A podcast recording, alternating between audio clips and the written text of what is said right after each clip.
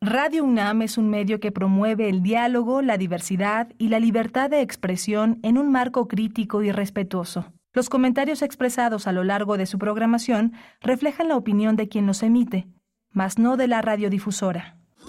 Radio UNAM presenta Primer Movimiento, El Mundo desde la Universidad. Siete con dos minutos de la mañana. Buenos días, bienvenidos, bienvenidas. Inicia primer movimiento. Ustedes escuchan Radio UNAM. Estamos en vivo, 96.1 frecuencia modulada y 860 de amplitud modulada. También estamos en la web con ustedes en todo el mundo, en www.radio.unam.mx. Bueno, pues iniciamos en este miércoles 6 de septiembre, un día importante para este país, un día importante en el que se darán a conocer los procesos, resultado del proceso de las encuestas por parte del eh, partido Morena y sus aliados. Bueno, pues sí, eso marca, ese evento marca este día, por ahí de las 5 de la mañana, de la tarde, perdón, 5 de la tarde serán dados a conocer a la sociedad estos resultados. Bueno, vamos, eh, por supuesto, a, iniciar presentando al, al equipo. Rodrigo Aguilar se encuentra en la producción ejecutiva. Hoy nos acompaña Antonio Beltrán en la operación técnica de la consola. Le saluda al micrófono Berenice Camacho. En un momento más estará por acá Miguel Ángel Quemain. Miguel Ángel Quemain, eh, la, producción está saludando. Eh, Volteo y la producción le saluda también con una reverencia que hace por acá Antonio Beltrán y, Rodrigo Aguilar. Eh, en un momento Miguel Ángel Quemain estará con nosotros. Tenemos un programa muy interesante, lleno de letras, lleno de posibilidades. Vamos a iniciar con algo que nos toca muy de cerca en esta universidad y se trata de las prácticas eh, de lectura y escritura de la comunidad estudiantil universitaria. Mm.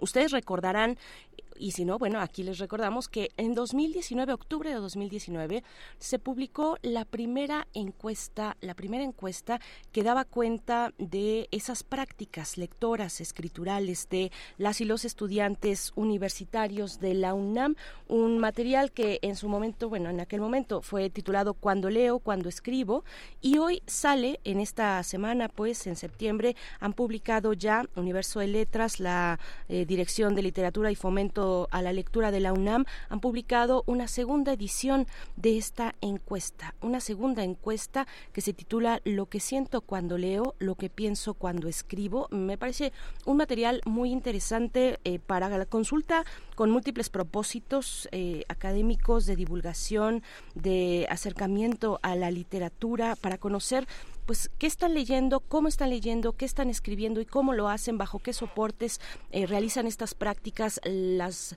eh, pues el estudiantado de la Universidad Nacional. Vamos a conversar con Anel Pérez, directora de Literatura y Fomento a la Lectura de la UNAM, y también con Imelda Martorell, coordinadora de Universo de Letras, que está Universo de Letras a cargo de esta encuesta. No se lo pierdan, en unos momentos estaremos con ellas dos entrañables mujeres de las letras en nuestra universidad.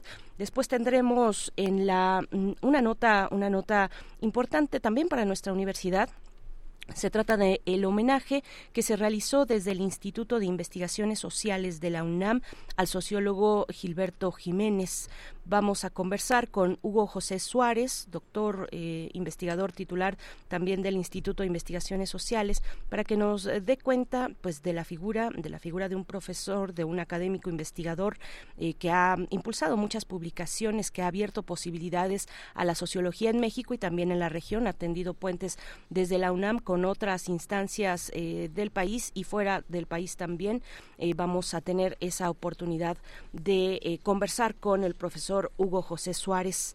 Eh, tendremos después una, también un evento importante. Eh, seguiremos con las letras etnopoéticas Árbol de Sueño esta pues esta serie de charlas de acercamientos mm, eh, a Dugo Viri etnopoéticas aloja estas charlas muy interesantes que en esta ocasión nos traen a un, nos acercan a Brasil. Nos acercan a la comunidad Yanomami con uno de los líderes representantes pues más destacados de esa comunidad que ha luchado contra el despojo territorial, la explotación de los recursos de la comunidad, eh, pues de esa de esa magnitud, de esa riqueza en el Brasil.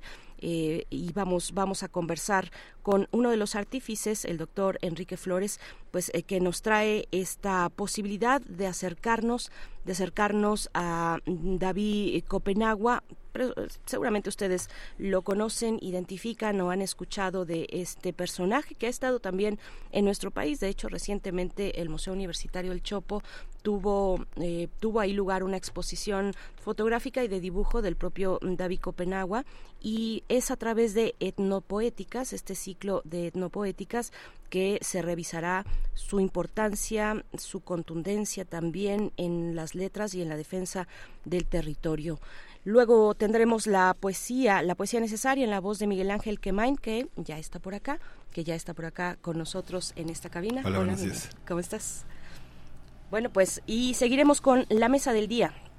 La Mesa del Día es una propuesta editorial que lanza la Universidad Autónoma de Sinaloa, la UAS, y la UACM también, Las Oponentes. Se titula Las Oponentes, Talento y Resistencia. Es un libro de José Garza, José Celso Garza, doctor en periodismo por la Universidad Complutense de Madrid, fundador y editor de la Casa Universitaria del Libro de la Universidad Autónoma de Nuevo León, que en este libro pues hace un perfil, una reseña de cuatro periodistas de cuatro de periodistas, eh, dos de ellas mexicanas, dos de ellas mexicanas, se trata de Alma Guillermo Prieto, se trata también de... Eh, eh, a ver, me va, me va a ayudar Elena Poniatowska, de Orian, eh, Oriana Falacci y también Oriana Falacci, italiana, con residencia en los Estados Unidos. A partir de ahí, de ese lugar, pues se relacionó con el mundo, fue corresponsal de guerra.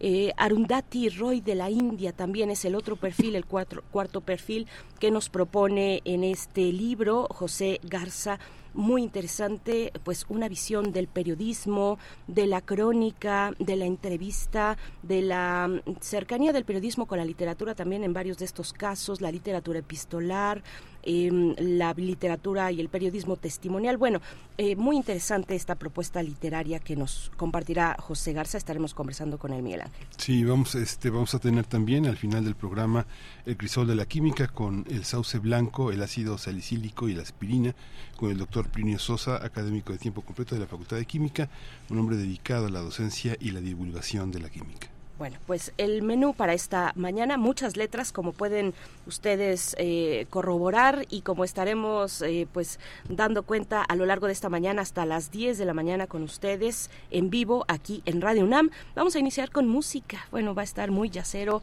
muy yacero este, esta propuesta musical de la producción Almost Blue a cargo de Chet Baker.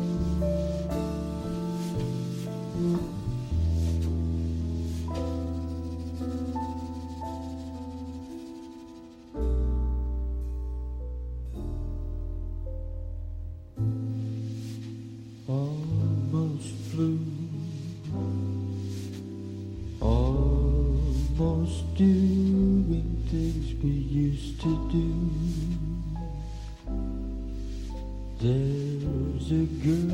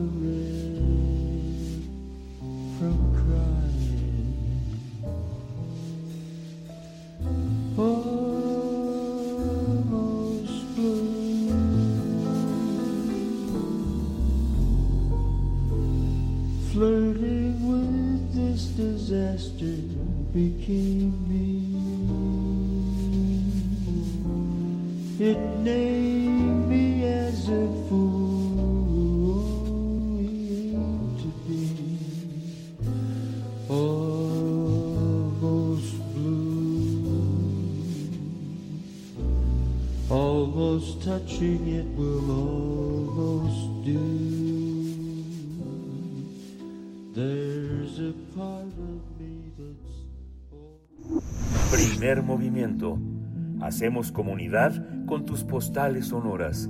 Envíalas a primermovimientounam.gmail.com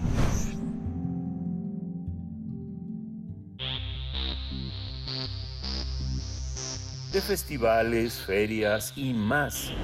Recomendaciones culturales. El hábito de la lectura se incrementó tras la pandemia. Casi la mitad de los estudiantes de la UNAM leen plataformas digitales. Así lo reveló la segunda encuesta sobre prácticas de lectura y escritura de la comunidad estudiantil de la UNAM, titulada Lo que siento cuando leo, lo que pienso cuando escribo, que se aplicó a casi 2.000 personas por el programa Universo de Letras de la Dirección de Literatura y Fomento a la Lectura. De acuerdo con esta segunda encuesta, solo el 1.7% del estudiantado universitario lee en formato impreso, el 1.7%, y aumentó el consumo de audio, audiolibros. Las cifras indican que 46.3% de las y los estudiantes leen tres cuartas partes de sus materiales en formato digital y un 7.5% lee absolutamente en digital. El objetivo de la encuesta fue comprender si hubo o no cambios en las prácticas de lectura y escritura durante el confinamiento y sus resultados fueron presentados durante la Quinta Feria Internacional del Libro de las Universitarias y los Universitarios, la Filuni. La versión electrónica se puede consultar en el sitio universodeletras.unam.mx y vamos a conversar sobre esta segunda encuesta de los hábitos de lectura y escritura entre las y los universitarios. Nos acompañan con este propósito. Bueno, tenemos dos invitadas de lujo esta mañana. Anel Pérez, directora de Literatura y Fomento a la Lectura de la UNAM. Querida Anel, qué gusto encontrarnos en estos micrófonos. Buenos días y bienvenida como siempre. ¿Cómo están? Buenos días. Encantadísima de estar con ustedes y con todo También está- el equipo también- maravilloso de Radio 1. Gracias, gracias Anel. Gracias, Sí. Anel. Está con nosotros también Imelda Martorella, y es coordinadora de Universo de Letras. Imelda, buenos días. Hola Miguel Ángel, Berenice, buenos días a todos los que están por ahí. Muy buenos días, gracias por, por la invitación. Al contrario, gracias a ambas por estar por acá. Las, las vimos en Filuni presentando esta segunda encuesta. Cuéntenos a qué obedece la necesidad, en un principio, de saber sobre las prácticas lectoras y escriturales del estudiantado de la UNAM. Eh, Anel, cuéntanos. Bueno, la primera, eh, la primera encuesta fue en 2019, que parece que fue ayer. Y parece que, eh, ¿verdad? Parece que fue ayer. Yo, yo traigo aquí ahorita para, para conversar con ustedes, traigo la primera edición, la primera edición de esta encuesta, y es un material que ha resultado, me parece, eh, creo, en mi opinión, muy, muy útil, muy útil para distintos propósitos. Pero bueno, ¿cuáles son las necesidades que animaron la hechura de una encuesta como esta, Anel? Bueno, pues primero que nada, muchísimas gracias por la invitación, como ya dijo mi querida Imelda, que ahí también. El interés de un, de un espacio que fomente la lectura eventualmente tiene que hacer una pausa y pensar en el trabajo que se está haciendo, para qué se está haciendo, desde dónde. Y tenemos claro en, la Dirección de Literatura y Fomento a la Lectura y en todos los proyectos, por supuesto en el Universo de Letras, que hay un, una, eh, una comunidad en específico que es la comunidad universitaria. Entonces, de todas las encuestas que existen en el país, solamente hay esta que dedica su espacio y su estudio a una comunidad específica, que en este caso es la comunidad estudiantil. Entonces, creo que eso es lo primero que hay que decir. Hay un espacio que fomenta la lectura, hecho número uno. Número dos, hay una comunidad, una, una comunidad universitaria con quien trabajamos todo el tiempo. Y número tres, había que hacer la vinculación del A con B, ¿no? Del 1 con el 2. Entonces, lo que nos importaba efectivamente desde 2019 era ir teniendo rubros, ideas, eh, claridades sobre qué se lee, cómo se lee, eh, para qué se lee, pero ojo, no cuánto se lee. Porque esa pregunta sobre cuántos libros lees al año era la pregunta que nosotros identificábamos como una pregunta mal planteada, porque en el siglo XXI, en 2023, no podemos pensar que hay un solo modo de leer, ni solamente el libro como un formato de, lectura. Este, y lo segundo es que la escritura tenía que formar parte de esta, de esta encuesta porque tenemos una claridad del concepto de la cultura escrita, ¿no? Lo que se lee, lo que se escribe es al mismo tiempo eh, una, una unidad. Y por segundo, eh, la diferencia entre la primera y la segunda fue meter en la carátula, en la portada de la, del libro, la palabra sentir y pensar. Lo que siento cuando leo, lo que pienso cuando escribo. Así se lee la portada de la, de la encuesta, porque nos parecía fundamental acercarnos más bien al cómo leemos al por qué. Y aquí, efectivamente, los sentimientos, los pensamientos, las emociones y todo lo que sabe, conocemos como educación sentimental, pues nos era un tema fundamental. Gracias, Anel. Eh, Imelda, ¿qué nos puedes decir sobre la pertinencia de, de, esta, de una encuesta, de un material como este? Yo decía, de 2019 a la fecha parece que fue ayer, pero en realidad nos arrolló una pandemia. En realidad no somos las mismas personas que en 2019, porque mucho nos atravesó, eh, muchas situaciones, circunstancias nos atravesaron y nuestras formas de a la lectura y a la escritura también cambiaron después, durante y después de la pandemia. Bueno, ese después, por supuesto, entre comillas. Imelda, ¿qué nos puedes comentar? Sí, Berenice, eh, para nosotros, para Universo de Letras, eh, ha sido muy importante desde lo que tú comentas de la primera encuesta para nosotros, era fundamental saber qué estaban leyendo los jóvenes.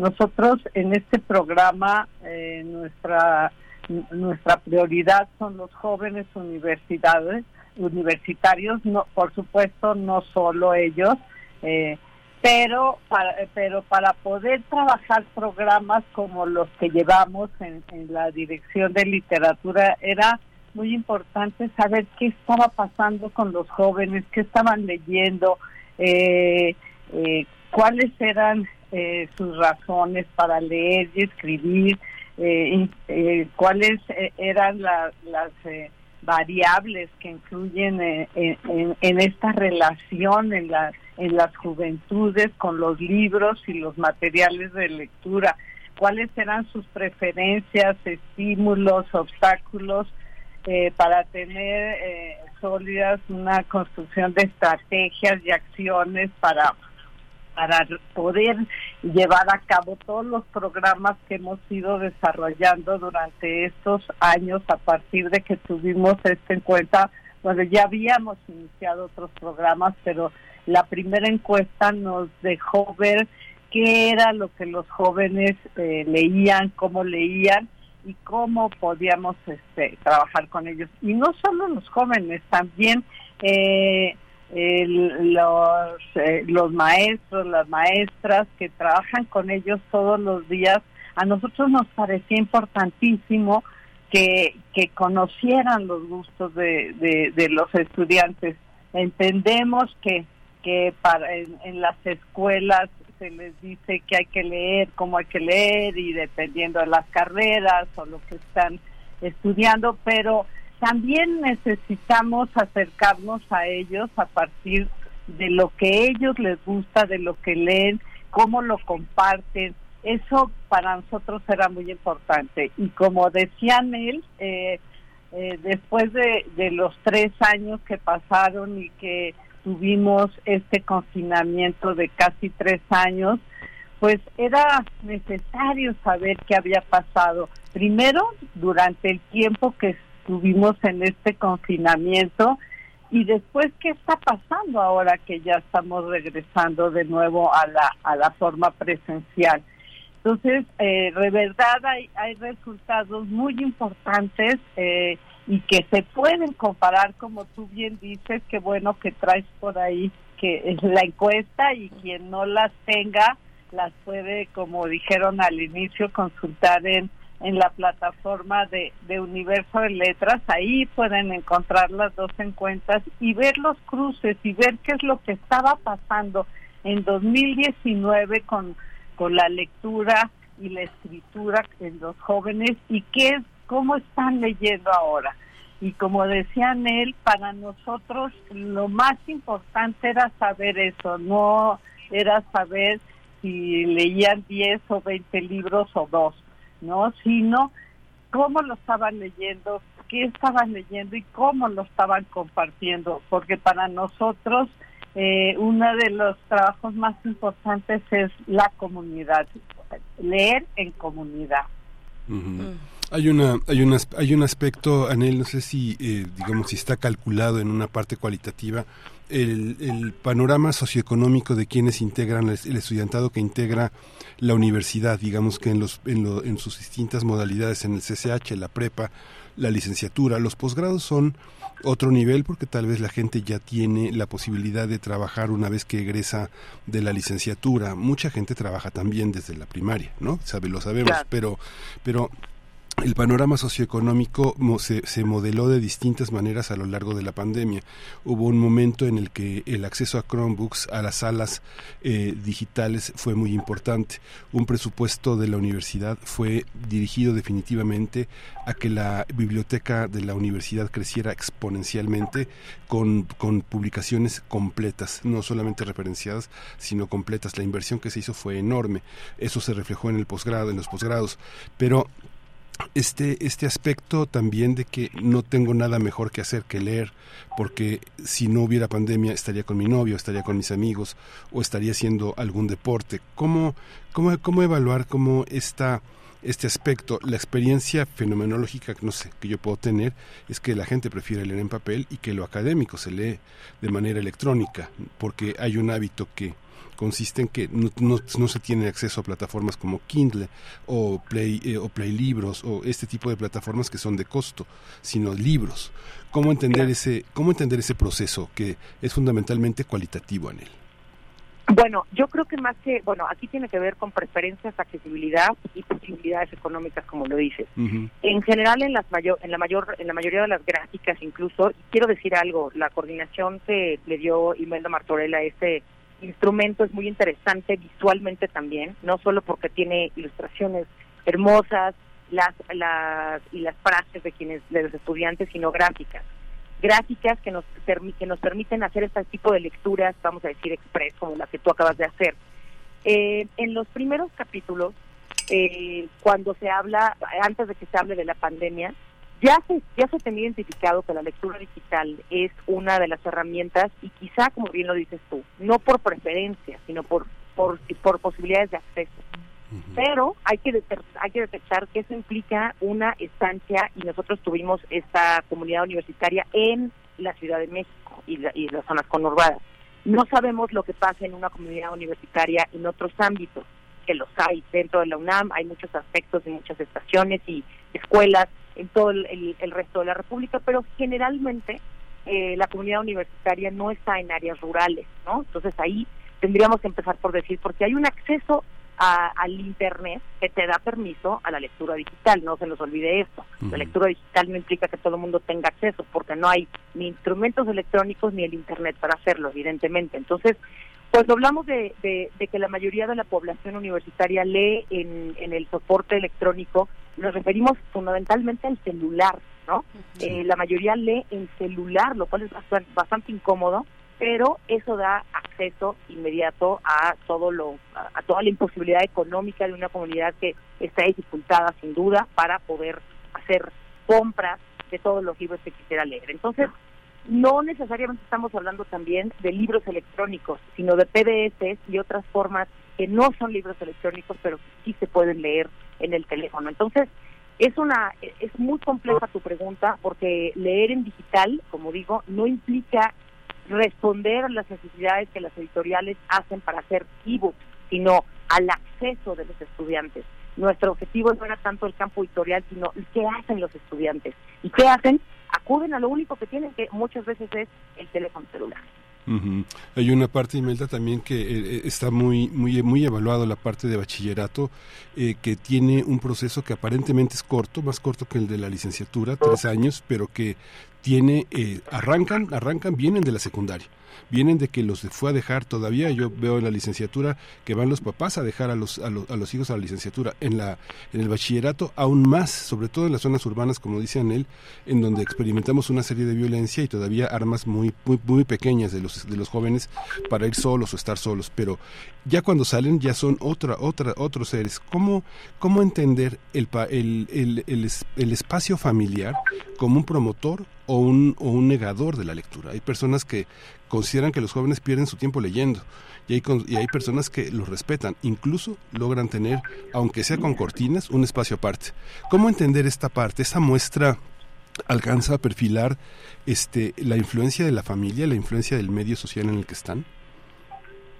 Mira, yo en, en, en esta encuesta sí, sí hacíamos la pregunta de eh, con quién lees, con quién compartes, y yo creo que eso es muy importante. Y sí, la familia es un eh, es un lugar donde donde ah, comparten, trabajan, eh, leen, eh, aunque pues sí, mucho también es en, las escuelas. Lo que pasa es que en las escuelas lo que más leen es el material que tienen ellos que trabajar eh, durante sus estudios, pero también leen por gusto y leen y comparten y es muy importante lo que en la casa eh, están viendo, están leyendo, es muy importante sí que, que la familia también eh, esté cerca y lean. nosotros cuando trabajamos con, con ellos y trabajamos también con las familias, eh, tratamos de crear esas comunidades. Eh, incluso en la encuesta preguntábamos eh, durante el tiempo que estuviste en confinamiento, tenías, compartías tu lectura, tu escritura y muchos de ellos decían que sí, ¿no? Hay un hay un número importante en donde decían que sí y que fue fue para ellos en el confinamiento la lectura y la escritura fue algo que también eh, les ayudó para para este este proceso que tuvimos que vivir todos y que además estábamos rodeados de la familia no entonces sí sí sí fue algo muy importante y él siempre siempre es una pregunta que que nosotros hacemos no te leían cuando eras niño no te leían este, un poco para saber los procesos que, que, han tenido durante, durante su vida, que no necesariamente, eso sí lo, lo, hemos visto, no necesariamente de repente porque te lean cuando desde que eres niño resulta ser un gran lector, pero sí te, sí te da una formación y sí te acerca a, a los libros.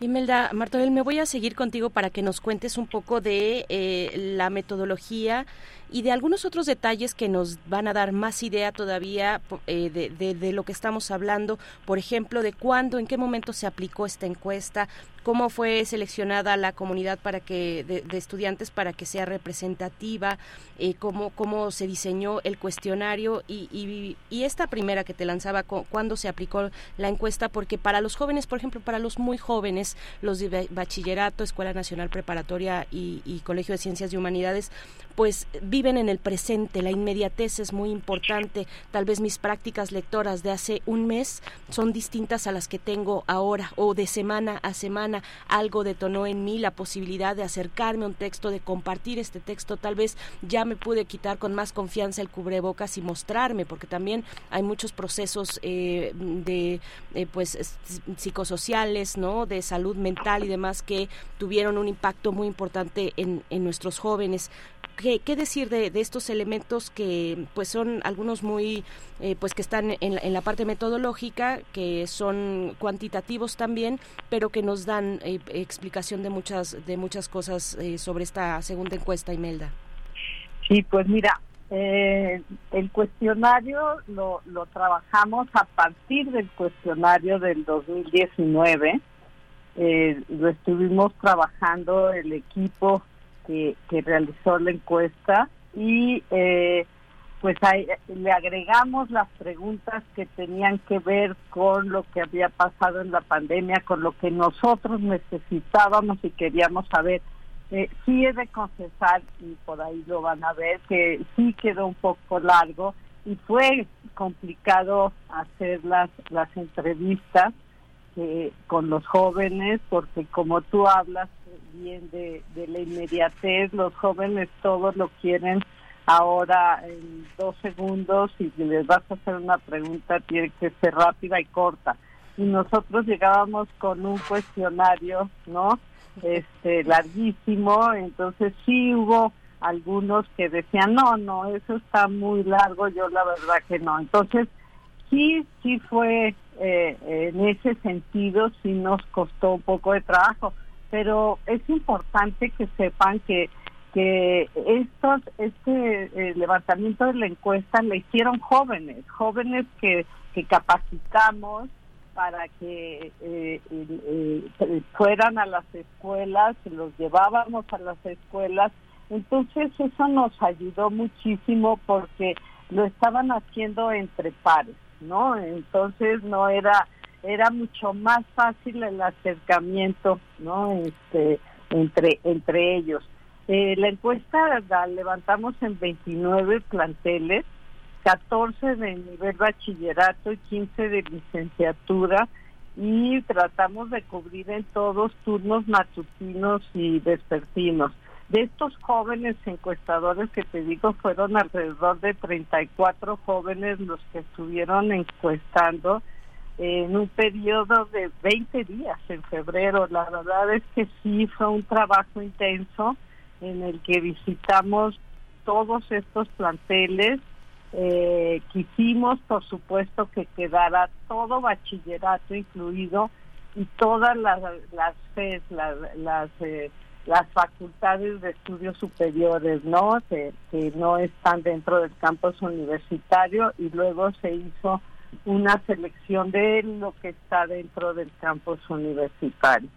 Entonces, eh, aquí, eh, a diferencia del 2019, introdujimos una cuota menstrual por área de conocimiento, de manera que los encuestadores, cuando eh, cuando no no la autoridad no permitía cubrir las cuotas, tenían que buscar a personas del área de conocimiento, en fin, sí fue un trabajo importante que estuvimos dándole seguimiento de cerca eh, y que pero que la verdad eh, ya que tuvimos todas las encuestas que fueron 2.065 encuestas las que levantamos en, en esos días eh, nos dimos cuenta que que no había que no había ninguna ningún cambio relevante no eh, a la hora de, levantar la encuesta y pudimos sacar toda la información que ahora está en,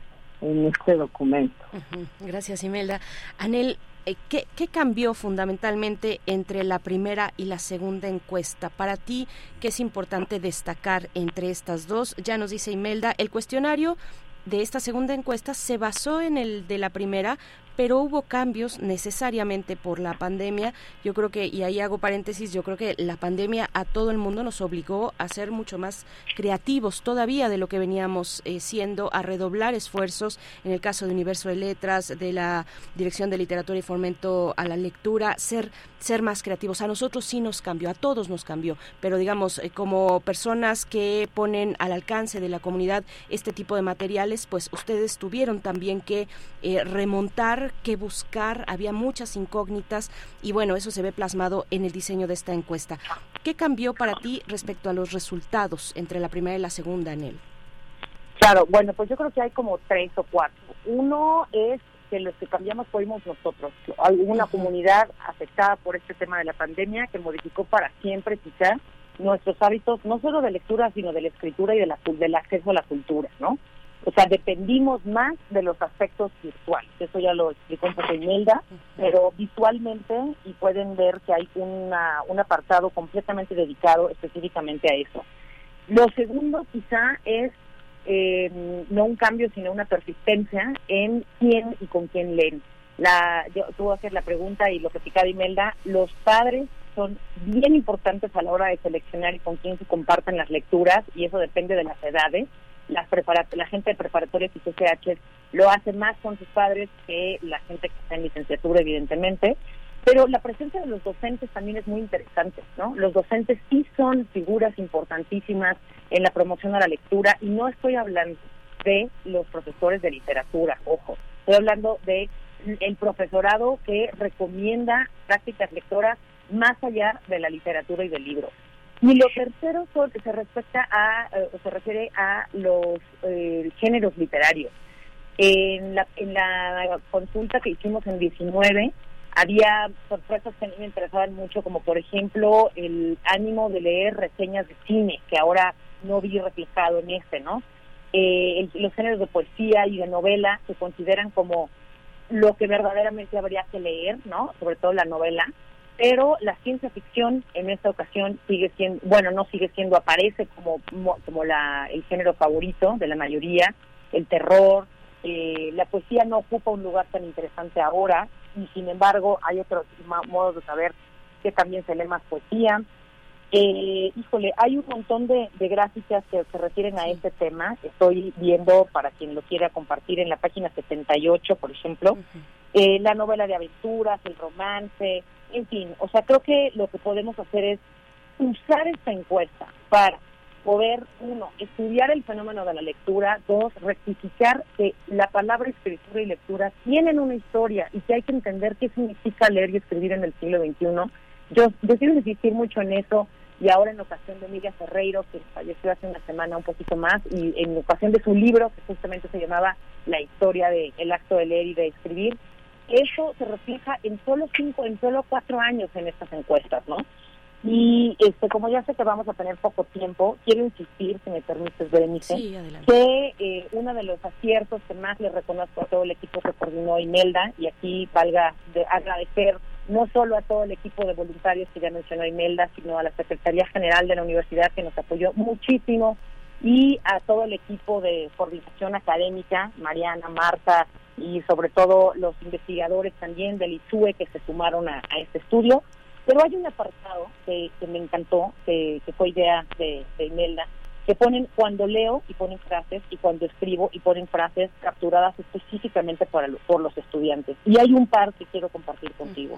Imagínate que una, hay una, una persona que dice, cuando leo me siento como si me taparan con una manta calientita. O sea, me encanta porque es una de las frases que más me, me sorprendió. O cuando escribo me reconozco en el mundo, ¿no? o la imaginación se descontrola y las ideas florecen. O sea, lo que quiero decir es que en todo este ámbito, la referencia a los sentimientos y al pensamiento de lo que ocurre me parecía fundamental porque es como en realidad acudimos a las artes, ¿no? Como en este ámbito de que qué de mi ser humano se encuentra en otro ser humano que está del otro lado, en este caso no de la pantalla ni de la obra artística, sino del libro de la palabra escrita, ¿no? Eh, otro fenómeno que quizá me, me, haya interesado especialmente en esta, a propósito de la comparación, es eh, que a pesar de que leen más en lo virtual, sí tienen un ánimo de ir a lo escrito, a lo, perdón, a lo, al, al, al no tradicional del papel, ¿no? O sea, no necesariamente porque se lea más en digital, y eso se lo decía Miguel Ángel, no es, eso no implica que sea una preferencia, sino una condición que puede ser económica o puede ser de acceso también, ¿no? Eh, híjole, yo realmente invito a que todo el mundo consulte esta, esta, esta práctica de encuesta, que la compare, como ya dijo mi querido Melda, con la de 19, pero las gráficas no es lo único que hay que leer, también todo el contenido y todo, hay una especie de conclusiones también al final de cada capítulo que me parecen importantísimos. Eh, la importancia de los libros en la infancia, eso también quizá me sorprendió más en esta encuesta con mayor claridad. Y la que tiene que ver, hay una pregunta por ahí, creo que está en la página 69, ya la- déjame buscarla, que dice, ¿con cuánta frecuencia, con qué frecuencia lees simplemente por el gusto de hacerlo? Y esto lo quiero decir porque ha habido toda una discusión sobre el placer de la lectura. Sí, la gente lee por placer, la gente lee por el placer que nos da la lectura y la escritura, porque eso es la lectura, un placer y un gusto, y esto es una gráfica que la podemos ver en esa página y corroborar que pues no leemos por compromiso ni por trabajo, pues también leemos por, por educación y por formación académica, desde luego, pero siempre hay algo que leemos por el puro placer y el gusto, como dice la pregunta, de la lectura. Sí, solo una acotación antes de Miguel eh, de, de que pases al, al micro, porque todas estas eh, estas gráficas que nos comentas, Anel, están desagregadas por eh, por género, hombre y mujer y además población total. Bueno, nada más ahí, porque porque hay distinciones muy interesantes como esta última que nos haces, con qué frecuencia les eh, con, con- con qué frecuencia lees simplemente por el gusto de hacerlo.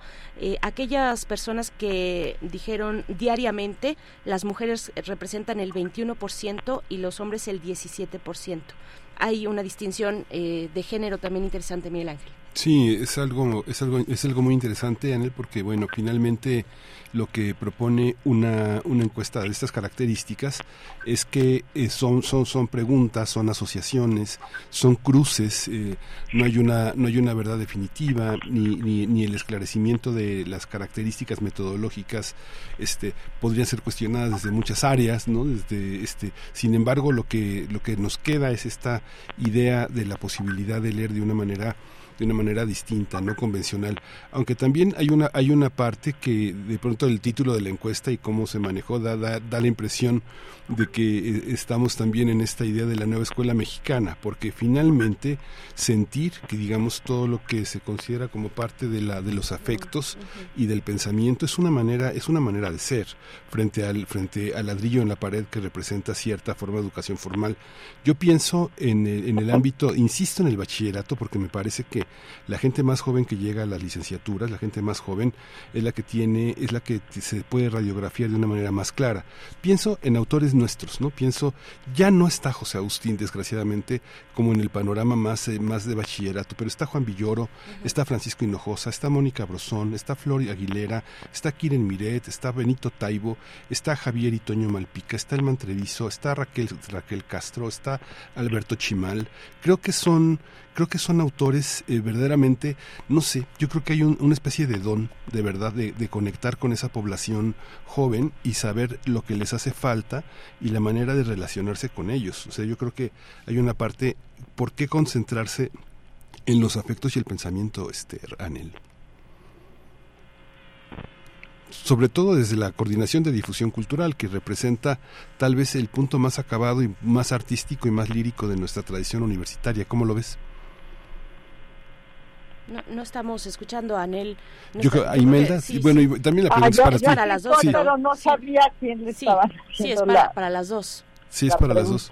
Pues bueno, a mí, a mí de, de verdad que sí me parece muy importante todos estos autores que acabas de comentar y, y vemos cómo los jóvenes eh, eh, eh, están cerca de ellos y los leen y lo podemos ver si no en esta encuesta porque no preguntamos por por eh, a, qué les gusta leer o a qué autor les gusta leer más pero sí lo vemos en las series de libros. Acaba de terminar Filuni, ¿no? Y estaba llena de jóvenes. O hace unos días también en la feria de del Estado de México eh, estaba plagado de jóvenes. Este, estuvieron varios de los autores que acabas de decir y siempre los salones estuvieron llenos y querían que les firmaran los libros, los compran los que pueden. En fin, yo yo creo que sí es muy importante tener eh, estas referencias y tener a todos estos autores que que eh, eh, eh, que tenemos actualmente y que y que mucha de su trabajo es con los jóvenes, ¿no? Entonces sí es eh, es es muy importante y a mí me gustaría ahorita que Anel comentó de, de la participación de, de los eh, académicos del ISUE. Me gustaría leer un pequeño parrafito de la doctora Mónica López y del doctor Santiago Rodríguez, eh, ambos aquí del, del Instituto de Investigaciones sobre la Universidad y la Educación del ISUE, y que colaboraron en la expedición y ellos dicen que la lectura y la escritura constituyen herramientas fundamentales para tener acceso, identificar, discernir y transformar la información en conocimiento para el desarrollo de las y los individuos y su participación en la sociedad. Las prácticas de lectura y escritura contribuyen al crecimiento cultural, el progreso y el bienestar social. Entonces, bueno, este es un pequeño extracto de lo que ellos nos compartieron y que nos pareció fundamental que estuviera que tuviéramos esta colaboración del ISUE porque lo ellos lo trabajan desde una forma sociológica eh, en la en el sobre todo en bachillerato entonces tener esta visión de por parte de de estos investigadores nos nos eh, nos ayudó muchísimo a- al análisis de todo el trabajo que hicimos en esta en esta encuesta y sí me gustaría comentar que uno de los mayores hallazgos de, de esta encuesta es que las y los universitarios sí leen y escriben. Además, buscan espacios que les permiten, a partir de los mismos intereses, formar parte de una comunidad lectora y que es, como lo decía al principio, es la propuesta central de, de Universo de Letras. Entonces, bueno, para eh, para no darles muchos más números que como han estado mencionando están en las gráficas de la encuesta, pero sí sí es importante eh, tener estos otros datos con nosotros. ¿no? Anel, eh, bueno, se cortó, eh, iba a hacer la misma pregunta, pero yo no sé si la escuchaste, pero aprovecho hacer un desvío. Esta, esta acotación que hacía Berenice sobre ellas y ellos me, me parece fundamental porque ya no en la parte de bachillerato, sino en la parte de licenciatura y posgrados, muchas personas buscan en los libros las preguntas que no han podido hacer en su familia, sobre todo que tiene que ver con la con su, con su con la diversidad sexual, con la identidad sexual, con la salud, con eh, eh, el, eh, eh, ya la despedida de sus abuelos, de, personas más ancianas, con lo político, con lo histórico y con esto que forma parte de un vocabulario que hemos aprendido en la universidad, esta manera de nombrar ellos, ellas, ellas, eh, esta, esta capacidad de distinguir, de entender, cómo se refleja en los hábitos de lectura cuando se trata de aproximarse a su conocimiento. Es, hay- la diversidad sexual eh, o- eh, pone desafíos, digamos que apenas en la universidad estamos tratando de entender cómo, cómo recibir las denuncias, cómo acompañar este la violencia de género, ¿cómo se, cómo se ve desde, ese, desde esa óptica de la lectura, Nelly? Bueno, pues fíjate que en la en la presentación, perdón el problema técnico. Sí, no te preocupes. No, no, no, pero no te bueno, preocupes. eh, se le fue la, así, así, así de, de débil son las, las señales. Ujú. En, en, el, en la presentación que hubo en Filuni, eh, uno de los matemáticos, Emiliano Cruz, no, Emiliano Imelda, me olvidó el apellido ahorita, de la persona que llevó todo, el matemático que llevó un gran, en gran parte la encuesta, la parte de los cruces y de las gráficas, mencionaba que en la- al formular la pregunta hombres o mujeres, señaló que hubo, si no me equivoco, un 12% de estudiantes que no de- que decidieron no llenar si eran hombres o mujeres, sino que abrieron otro cuadrito que ponían otro, ¿no? Cuando con, con la identificación de género, que eso es interesante eh, y, y responde un poco a lo que me estás preguntando. Sí hay una población que que quiere defender, digamos, la diversidad, incluso al aplicar la encuesta, ¿no? Cuando se está practicando la, la encuesta, responde con eso. Ahora, en cuanto a toda la encuesta, está dividida en hombres y mujeres. Lo, lo, se, se hizo así, se tomó esa decisión. En el, en, por aquí está en la página 98 una eh, gráfica, la gráfica 4, 2.4, que dice cómo es que las mujeres eh, que están en un color moradito, que además me gusta eso, están siempre por encima de la de, lo, de cómo se comparte la lectura y cómo leen. En la mayor de los casos, pero en otras gráficas o en otro tipo de encuestas también aparecen en algunas poblaciones un poco mayor el uso de los hombres. Yo creo que más allá de hombre o mujer, creo que aquí eh, lo interesante es que los contenidos y, la libertad de los editorial de los contenidos de hoy evidentemente se refieren muchísimos de ellos cuando se habla de literatura juvenil a este tipo de cuestiones. No solo, no solo por los esfuerzos editoriales que está haciendo prácticamente toda la comunidad editorial, sino por eh, las necesidades y búsquedas que, como bien dijiste Miguel Ángel, se encuentran en la lectura y no necesariamente en las pláticas familiares, porque no se tengan o porque no se interese en tenerlas con ellos, no, no a todo el mundo le interesa tener este tipo de pláticas con los padres, ¿no? Entonces, creo que es interesante, por una parte, ver cómo se comporta el, el, el, género, los diferentes géneros, al aplicar la lectura, y segundo, cómo es que estos géneros buscan contenidos distintos. Y aparentemente uno pensaría que hay una inclinación por ciertos géneros por parte de los hombres, pensando en que generalmente asumimos que a los hombres les gustan más las aventuras o que a las mujeres más las novelas románticas. No, no es necesariamente es así. Este, hay, hay de todo para todos. El terror les gusta igual a los hombres que a las mujeres. Por acá hay capítulos que, se, que específicamente hablan sobre qué es lo que les gusta en la lectura. En el tema de la escritura, en cambio, creo que ahí es interesante porque la mayoría dice que escribe, bueno, la mayoría escribe porque cree que es un, un, asunto de comportamiento con sus clases, pero la mayoría escribe para, para poder explorar sus propias emociones y sus propios sentimientos, que es algo que también se presentó en, en la Filuni, pero aquí hay una gráfica en la, página, en la página 89 que dice ¿para qué escribes? Y la mayoría escribe para expresar sus emociones como un ejercicio biográfico y esto suma y abona lo que dice Imelda y que dice a su vez los investigadores que nos acompañaron del ISUE, la práctica de la escritura, como la de la lectura, es una puerta abierta a la construcción crítica, al pensamiento crítico, ¿no? A cómo construimos las emociones y los pensamientos a través del aparato y el sistema de la lectoescritura. Entonces creo que por ahí hay muchísimo que ver y eh, bueno, en el resto de, la, de, la, de las gráficas vamos a poder ver que, por ejemplo, eh, no sé, a los hombres les gusta más, a las mujeres les gusta más leer en voz alta que a, que a los hombres, y esto lo podemos decidir por bachillerato, licenciatura o en general.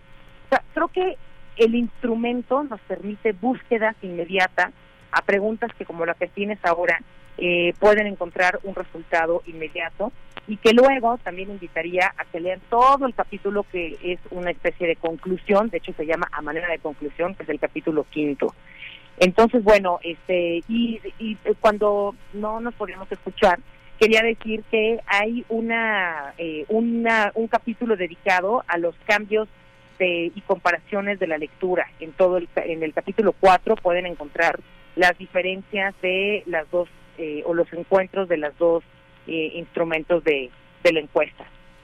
Pues muchas gracias a, a, ustedes, a ambas por esta entrevista, pero a sus equipos, a los equipos que están detrás de la, de la realización de esta segunda encuesta.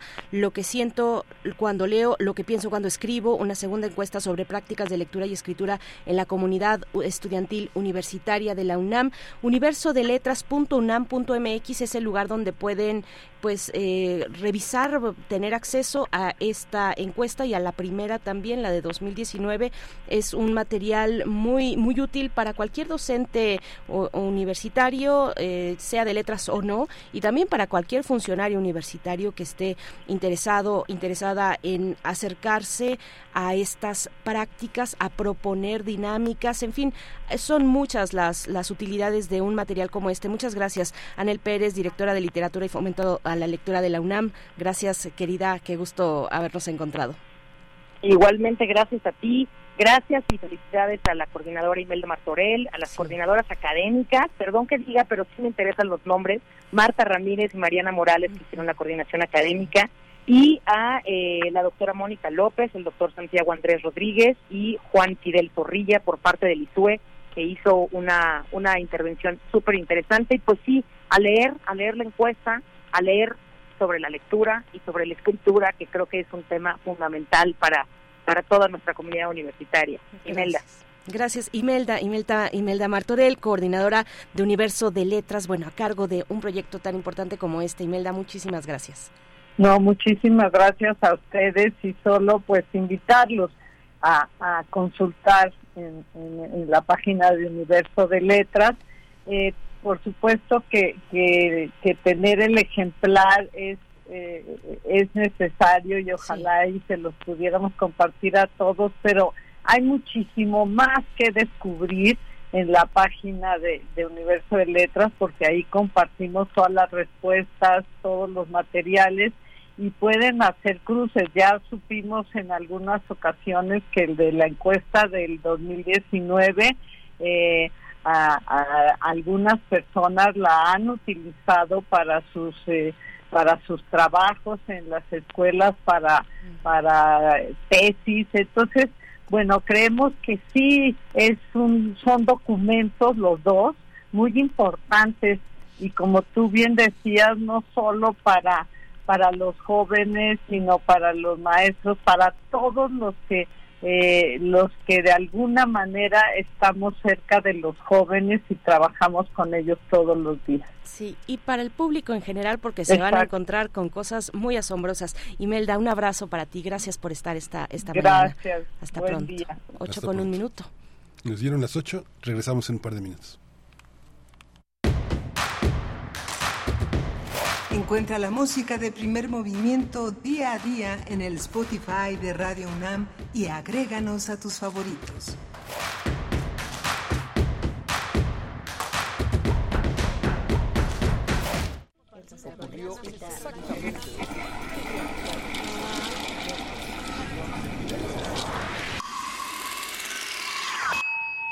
X-E-U-M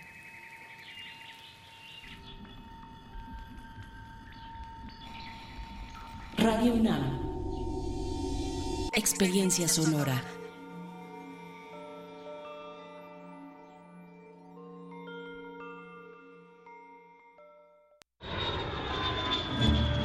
...46 emisoras de 17 países de Europa, América y África.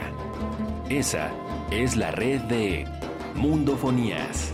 Música para descubrir el mundo todos los sábados a las 18 horas por el 96.1 de FM. Radio UNAM. Experiencia sonora. Alrededor de un tema siempre habrá muchas cosas que decir. Quizá haya tantos puntos de vista como personas en el mundo. Únete a la revista de la universidad donde convergen las ideas. Jueves a las 16 horas, después del corte informativo. Disentir para comprender. Radio UNAM, Experiencia Sonora. ¿Por qué es valioso actualizar tu INE cuando te cambiaste de domicilio? Porque con ello puedo tomar decisiones para mi colonia. Para estar vigente a la hora de votar.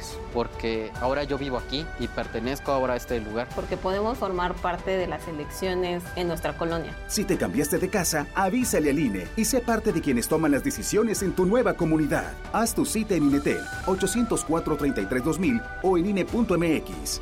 INE. Creemos en un mundo donde se escucha toda la música, toda la música,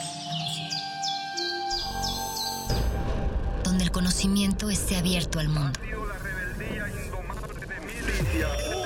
donde se ame de todas las formas. Ese mundo es posible y vamos a pelear por él. Resistencia modulada. De lunes a viernes, de las 20 a las 23 horas, por el 96.1 de FM, Radio UNAM. Experiencia sonora.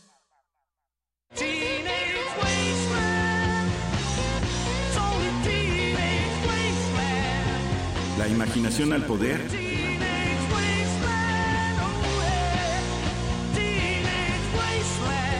Cuando el rock dominaba el mundo.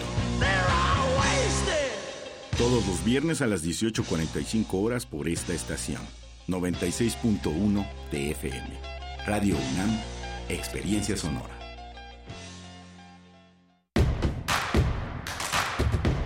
Síguenos en redes sociales Encuéntranos en Facebook como Primer Movimiento y en Twitter como arroba PMovimiento. Hagamos comunidad.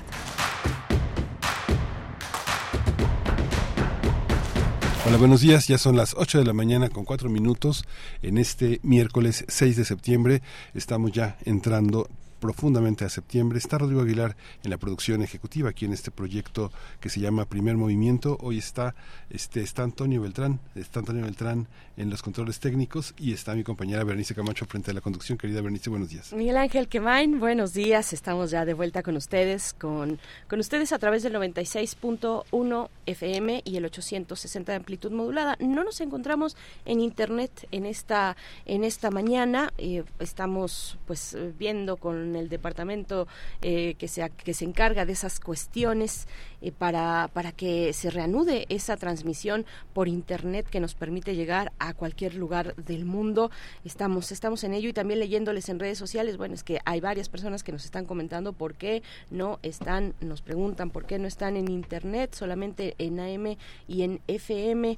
Eh, bueno, pues ojalá que pronto, y les avisaremos, y pronto, pronto estemos de vuelta en internet para seguir haciendo comunidad con, con ustedes. Venimos de conversar de un material muy interesante. Estuvimos en la hora anterior eh, una charla pues eh, amplia, amplia para abordar un material pues igualmente amplio y con muchas posibilidades. Se trata de la segunda encuesta de prácticas de lectura y escritura de la comunidad estudiantil de la UNAM la segunda encuesta. La primera fue publicada en octubre de 2019, antes de la pandemia, y muchas cosas, por supuesto, han pasado. Muchas cosas han pasado del 2019 a la fecha, aunque es un conjunto de pocos años, cuatro años, pero que nos cambiaron que nos cambiaron, que cambiaron nuestras prácticas en muchos sentidos, nuestras prácticas culturales y en este caso de lectura, cómo leen, cómo leen, desde dónde y por qué eh, cuáles son los formatos preferidos, cómo se distingue eh, la lectura académica de los chicos y las chicas universitarias de la lectura por placer. Bueno, todos esos eh, elementos eh, abordan, se abordan ahora en una segunda edición de esta encuesta que ya trae la cuestión, bueno, pues esto que nos atravesó a todos y nos arrolló la pandemia y que nos hizo pegarnos a las pantallas que claro, el formato digital llegó para quedarse, pero también hay una preferencia, eh, una cierta preferencia todavía por los libros de papel, por el objeto del libro y ustedes pueden consultar esa segunda encuesta que recién se lanzó la semana pasada en, en, Filuni de la UNAM, en la Feria Internacional del Libro de las Universitarias y los Universitarios eh, de la UNAM. Eh, recién se lanzó esta segunda encuesta, repito, que nos da cuenta pues ya del proceso de pandemia sobre las prácticas de escritura y lectura de los jóvenes eh, universitarios, del estudiantado universitario. No se la pierdan, van a encontrar ahí pues elementos muy interesantes. Es que es que se puede traducir y desdoblar esta esta encuesta como muchas otras pues interpretar las gráficas y, eh, nos da la posibilidad de desdoblar en muchos otros elementos de hacer interpretaciones de hacer cruces de utilizarla para distintos proyectos. Eh, no tenemos que ser eh, docentes en literatura académicos y, y docentes en letras para acercarnos y sacarle mucho provecho a un material como este que ojalá puedan tener en físico. Yo tengo la primera en físico, la segunda no. La segunda eh, la tengo en digital y la pueden revisar así ustedes, universo de letras.unam.mx. Eh, Miguel Ángel, pues estuvo muy interesante esta charla con Anel Pérez y con Imelda Martorell. Sí, yo ya no supe si está la primera encuesta digital, debe de estar. Sí, debe estar, debe estar. digital y es De hecho, Imelda dijo que sí, perdón. Sí, debe estar, debe tener un marco comparativo muy, muy interesante. Y justamente en este marco de iniciación de, de, de cuestiones de lectura vamos a tener en esta segunda hora comentando a partir del homenaje al sociólogo, al científico social Gilberto Jiménez en el Instituto de Investigaciones Sociales de la UNAM con Hugo José Suárez, es un, pretexto también para hablar de todo lo que tiene que ver con las ciencias sociales, que, cuáles son los marcos.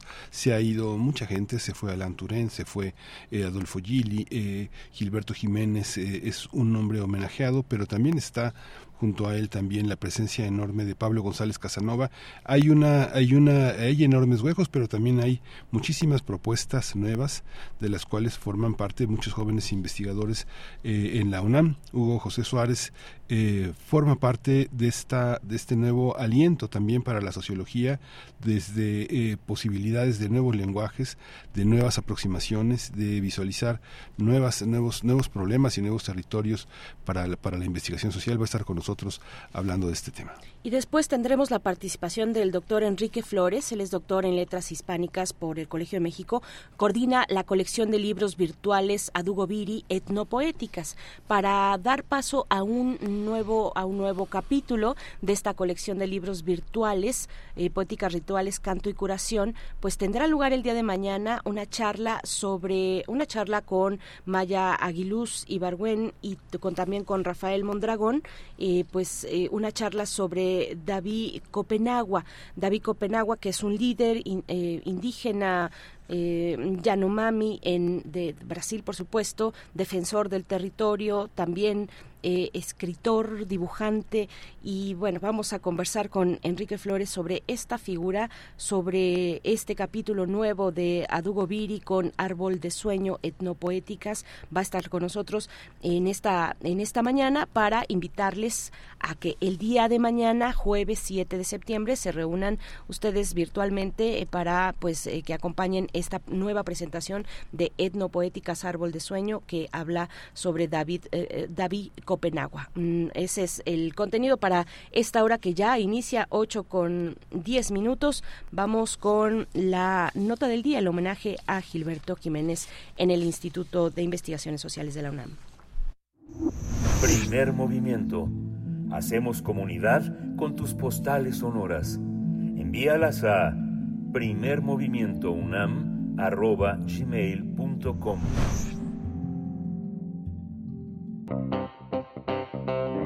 Nota Nacional. Simeón Gilberto Jiménez Montiel es fundador y coordinador del Seminario Permanente de Cultura y Representaciones Sociales, que funciona en forma ininterrumpida desde hace casi 18 años en el Instituto de Investigaciones Sociales de la UNAM, también de la revista electrónica de Ciencias Sociales que lleva el mismo nombre. El sociólogo y profesor paraguayo exiliado en 1970 fue homenajeado por esta dependencia universitaria, el Instituto de Investigaciones Sociales, gracias a sus grandes contribuciones como sociólogo, profesor y también como amigo. En más de 38 años eh, de actividades en la UNAM, impartió clases en las facultades de Filosofía y Letras, de Ciencias Políticas. Además, ha formado estudiantes en otras instituciones como el Colegio de la Frontera Norte y la Facultad Latinoamericana de Ciencias Sociales, la Flaxo. Gilberto Jiménez, además de ser doctor en sociología, es investigador emérito del Instituto de Investigaciones Sociales de nuestra Casa de Estudios se ha desempeñado en las ciencias sociales eh, de una manera muy importante porque introdujo nuevos campos disciplinarios en la agenda académica como la socioantropología de los santuarios, la antropología de las sectas religiosas, el análisis del discurso, la sociología del derecho y la sociología de la, la sociocrítica de la literatura. También desarrolló innovaciones teóricas y metodológicas como el uso de la semiótica en el análisis de la religión y de la cultura. Gracias a su legado, el maestro fue homenajeado por esto y mucho más que seguro no nos alcanzará a abarcar en el poco tiempo que tenemos en esta charla, Miguel Sí, y está ya eh, Hugo José Suárez, investigador titular del Instituto de Investigaciones Sociales de la UNAM, para que conversemos sobre la sociología, las ciencias sociales de hoy. Estimado Hugo José Suárez, bienvenido, buenos días. Buenos días, eh, Miguel Ángel Berenice. Un gusto estar con ustedes eh, otra vez aquí haciendo comunidad y qué mejor que, estar para pensar y para reflexionar y para homenajear a nuestro queridísimo Gilberto Jiménez. Encantado, pues. Gracias, doctor. Eh, el gusto es todo nuestro. Qué bueno que, estamos compartiendo una vez más en estos micrófonos contigo y para hablar de una figura pues muy importante por múltiples razones, muy importante para la sociología de nuestra universidad, de nuestro país y también de la región y, y seguramente más allá de la región latinoamericana. Yo pediría, doctor Hugo José, que nos compartas un perfil de Gilberto Jiménez, eso será un desafío, un desafío para ti por la obra y trayectoria pues de este homenajeado, eh, una obra tan tan extensa, tan amplia, tan tan rica. Mm, te pediría hacer el esfuerzo, doctor Hugo, Hugo José. Uy, es terrible el desafío. Muchísimas gracias. Mira, yo creo que eh, a Gilberto habría que eh, pensar, digamos, la riqueza de su de su trayectoria en distintos eh, niveles, ¿no? Eh, y son distintas dimensiones. Por eso precisamente se han realizado distintos eh, homenajes en el instituto y en varias otras instituciones, porque es un pensador eh, muy complejo, muy completo, con distintas eh, dimensiones, distintos aportes. Y yo básicamente lo que diría es que, a ver, este, por un lado es un autor que, como lo decía muy bien en la presentación, eh, nos ha abierto pistas eh, muy, muy importantes al interior de la teoría de la cultura. ¿no? Eh, la teoría de la cultura es, sin lugar a dudas, un, referente nacional e internacional que ha sistematizado y ha propuesto una reinterpretación digamos, de la teoría de la identidad y a la vez ha vinculado, por supuesto, la teoría de la cultura con las otras áreas como la sociología de la religión eh, la sociología del discurso y ha articulado, digamos,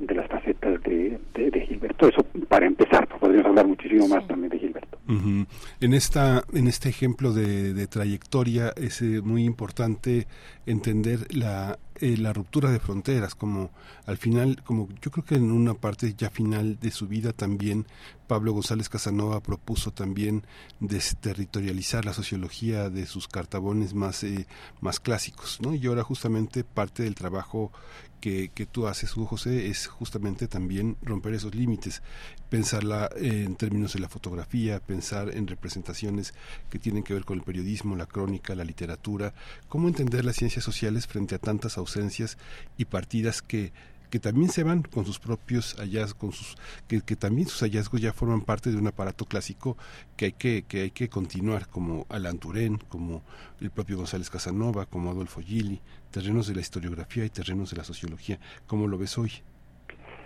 Sí, eh, gracias. Es un, un, tema también bien rico, bien bien interesante. A ver, eh, para empezar con, eh, con Gilberto y con lo que decía don Pablo, eh, hay un tema que creo que es importante, que es una herencia de, de, de- de Gilberto también, que es eh, Gilberto, y ahí podemos hablar precisamente de, don Pablo, de Gili, eh, de los varios, porque es un momento este en el cual varios autores nos han nos han dejado aquí en, en México y, y en otros lugares, ¿no? O sea, hace poco falleció Howard Baker en Estados Unidos, eh, Alain Touraine en, en, en- Francia, por cierto, en el último número de, de Cultura y Representaciones Sociales hacemos un homenaje a Alain Touraine.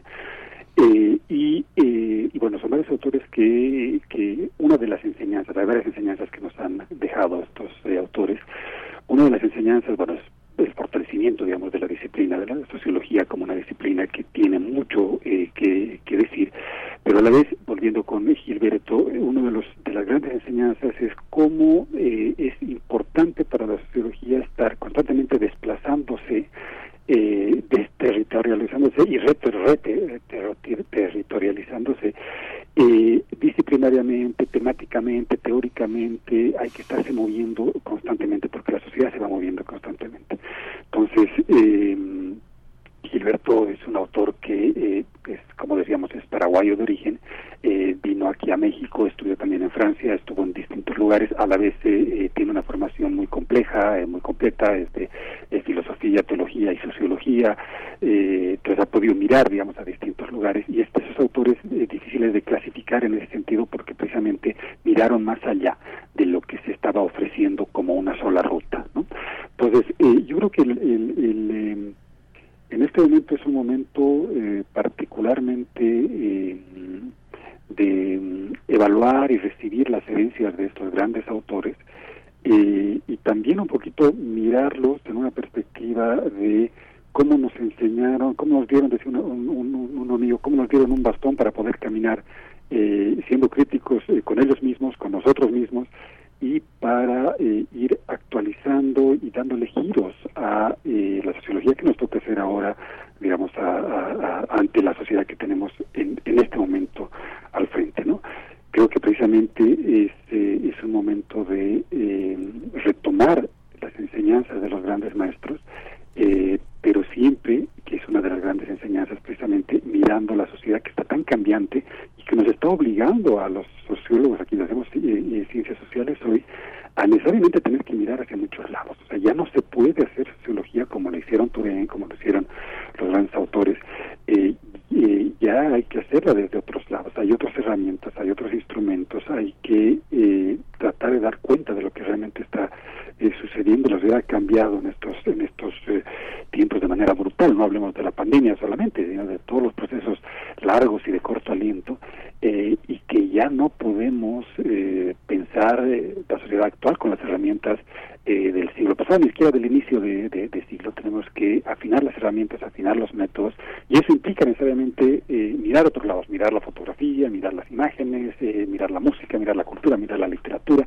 Tenemos que volver a eh, poder establecer diálogos eh, distintos, tal vez bajo otros parámetros, pero que sobre todo nos conduzcan a entendernos un poco más y entender esos esos eh, espacios mm, medio oscuros, medio vacíos que quedaban y que esos pliegues que no necesariamente podían ser explicados, eh, ahora nos corresponde, digamos, nos dejan la tarea de estos grandes maestros de tener que explicarlos y para eh, dar pasos al frente y para eso acudir a todo lo que tenemos ahora eh, como herramientas para poder empezar realmente a- a ver qué está pasando, porque está pasando, están pasando muchísimas cosas en la sociedad, ¿no? Sí. Eh, Hugo, José, ¿cómo, cómo- a mí me interesa también que, que nos comentes sobre, sobre la revista La Cultura y las Representaciones Sociales que fue fundada en 2006 eh, por el doctor Gilberto Jiménez, porque además por, por su peso específico en sí misma, la revista, porque las revistas son un puente de los institutos, institutos de investigaciones con lo que ocurre fuera de los muros de los institutos. Y en el cuando se funda esta revista 2006, bueno, ya veníamos de una etapa de una transición de las revistas en físico a las revistas en digital. Bueno, hubo un momento intermedio de las revistas en, en sede y yo todavía tengo algunas que, se, que del Instituto de Sociología, de, de, Investigaciones eh, sociológicas que que están ahí en CDs y que son una maravilla y ojalá se abrieran al formato digital. Eh, yo he conseguido algunas a través de libros UNAM. Em, bueno, pues este, esta cuestión, este universo de las revistas y del peso específico de la cultura y las representaciones sociales, revista, repito, fundada por el doctor Gilberto Jiménez. ¿Qué nos puedes comentar? Sí, gracias. Eh, sí, mira, el tema de la revista es una preciosa experiencia que, que, Gilberto eh, y el equipo, digamos, con las personas con quienes eh, fundaron eh, en el 2006, precisamente como decías, fue una tremendamente atinado. Y fue muy atinado, yo creo que por dos temas que son muy, muy importantes. El primero que, que yo quiero especialmente destacar es mm, un poco estamos en un momento en la, en, la ciencia social mexicana donde eh, tenemos una estructura, digamos, de crecimiento profesional que atraviesa mucho por el tema de las revistas y que para bien y para mal como que se han institucionalizado de tal manera y a veces algunas han tenido más impacto, otras menos impacto, en fin, eh, pero eh, ha cambiado, digamos, todo este tema de, de, las revistas y este tema del doble ciego, en fin, de pronto muchos investigadores publican eh, con el interés de hacer carrera y no necesariamente que estén leídos, entonces si uno publica en Estados Unidos o en inglés es más valorado que, que ser publicado eh, en español y que, puedan leer los estudiantes y los colegas. En fin, hay todo un tema alrededor de esta confianza ciega en el doble ciego, como digo yo. Este, este, también nos está llevando y este esta idea de un solo formato, digamos, de publicación de artículo científico que deja de lado otras otras formas, digamos, de la de la experiencia científica y de la expresión científica, eh, eh, ha tenido, digamos, sus pros y sus contras como una manera, digamos, de, poner. Y lo que hizo la revista eh, tuvo dos cuestiones muy atinadas hace mucho tiempo. Lo primero fue, en el momento en el que nace la revista, nace vinculada a un seminario, ¿no? Al seminario de cultura y representaciones sociales, precisamente. Y lo interesante es que no se trató de hacer una revista para eh, hacer carrera y que la gente pueda publicar y pueda tener mayores, mejores evaluaciones, en fin, en sus distintos lugares de evaluación, sino sobre todo la vinculación con el pensamiento con el pensamiento y con un eh, eh, seminario de reflexión desde donde se sacaban ideas que era importante hacerlas públicas. En el fondo era ese tema, más allá, eh, cumpliendo los, parámetros del doble ciego, en fin, de todos estos protocolos estos formatos que son importantes, pero lo más importante era que eran el fruto de una discusión colectiva en el seno de un seminario en el cual se leían todos los artículos, se, discutían y, a partir de eso se decidía que esto iba a salir y a ser público. Entonces, el, el, sentido de, porque los científicos nos, nos ponemos la pregunta de qué, qué, qué, qué, es lo que tenemos que decir hacia la sociedad. Ese es el rol de la revista. ¿Qué tenemos que decir a la sociedad y qué es necesario, qué es importante que sea público de, nuestro trabajo científico? Eso que, aparece, que a veces parece que se ha convertido, digamos, en otro, ha cambiado de, su esencia, eh, en la revista siempre fue importante porque lo, lo, clave fue decir, eh, discutimos las ideas aquí, las discutimos en seminario, y los seminarios son lugares en los cuales uno se equivoca, uno, uno duda, uno dice cosas y después de eso ve qué es lo que va a salir. Entonces la vinculación entre revista y seminario creo que es un tema muy importante que estuvo en el corazón. Y el segundo punto es el que decía Berenice, eh, la revista nació eh, como una revista digital desde el principio. Desde el 2006 y bueno, nació con, con esto lo que era antes lo digital, que era tener un, texto en PDF y colgarlo en alguna página web, que finalmente lo que hacían era, eh, colectivamente cada quien ponía un poquito de, dinero y tenía una página web en la cual estaban los artículos. Eh, pero esa idea de decir, bueno, tenemos que ir hacia, lo, hacia el Internet porque es ahí donde vamos a poder llegar, donde vamos a poder discutir, donde vamos a poder recibir, donde vamos a poder tener esa idea que ahorita ya es una idea que más ya no puede funcionar de manera artesanal, porque ya la, tecnología se ha complicado de tal manera que requiere de especialistas, eh, es lo que ya en el 2006 eh, Gilberto y el equipo de, Cultura y Representaciones Sociales eh, lo hizo y dijo esta va a ser una revista digital y lo digital va a significar muchísima calidad, o sea, la calidad tal cual, porque era un momento en el que se valoraba todavía, digamos, el papel, entonces va a ser igual de rigurosa, igual de importante, igual de de interesante, de pertinente que cualquier otra revista que venga en papel, eh, pero va a salir en, digital y, como les decía, vinculada a eh, al seminario.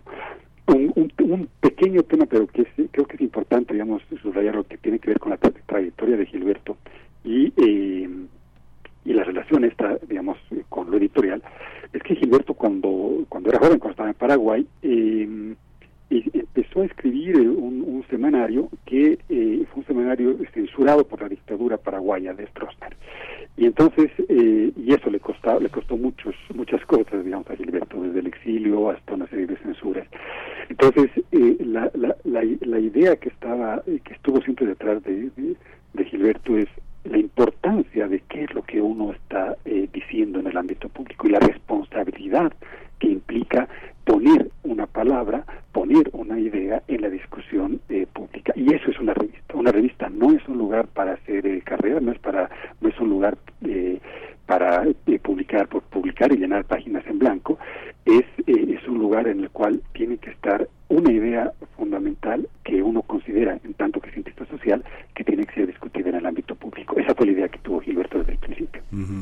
Ya nos acercamos al final de la conversación, Hugo, pero no puedo, no puedo, no se puede obviar la importancia de la, de la migración, de la migración de las ideas y del, y de la el planteamiento de redes muy importantes de este Tú vienes de Bolivia y has estado estudiando en otros territorios, en otras, en otras geografías, en Europa, en Estados Unidos. Has tenido esa oportunidad y México ha sido, es tu casa, eres mexicano, eres eh, parte de nosotros. Y, esta, y este regreso también de la universidad con todo y la, y la crisis económica, las dificultades presupuestales, hay un empuje enorme de que nuestros estudiantes salgan en los posgrados a tener residencias y, otras estancias fuera, regresar, regresar con estos contenidos que da, da, este, da, este, da, este, da esta posibilidad de viajar. Eh, he tenido oportunidad de estar en tus clases y muchos, mucho hay una red de amistades, de invitaciones, de sociólogos, de científicos sociales de todas partes. ¿Cómo, ¿Cómo entender esta parte? ¿Es una, ¿Es una forma de resistir a la homogenización de la que hablas en términos de dossiers, de artículos científicos?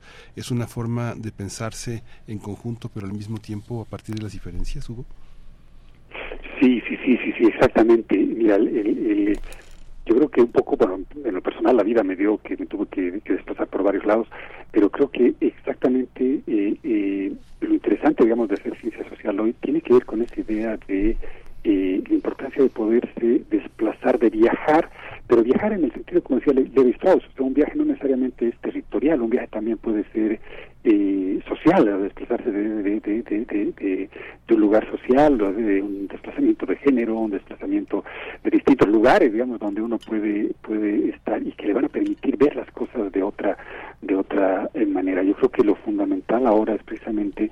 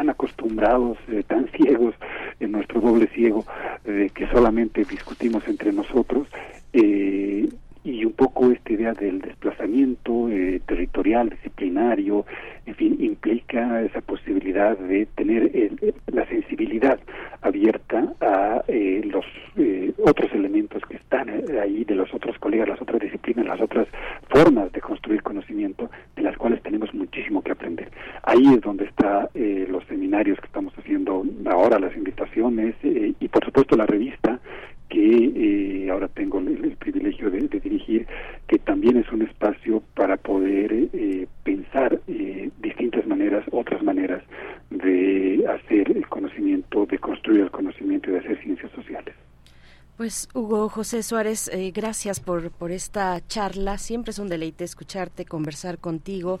Desafortunadamente el tiempo es breve, pero hay mucho que seguir, que seguir y ojalá eh, tengamos esa oportunidad más adelante. Esta cuestión de la migración y la investigación. Bueno, el Instituto de Investigaciones Sociales ha sido receptor, un espacio que recibe, que recibe con brazos abiertos, como lo has dicho. Me quedé, pensando también, por ejemplo, en, en Teresita de Barbieri, que, que, bueno, que es una de las pioneras del feminismo en Latinoamérica y que eh, fue bien recibida en el Instituto de Sociales. Eh, y, y, y por supuesto el homenajeado Gilberto Jiménez. Te agradecemos mucho, eh, Hugo José Suárez, que tengas muy buena tarde. Buen día y buena tarde, por supuesto, porque todavía no llegamos a ese momento. Ya, ya se fue, ya se fue.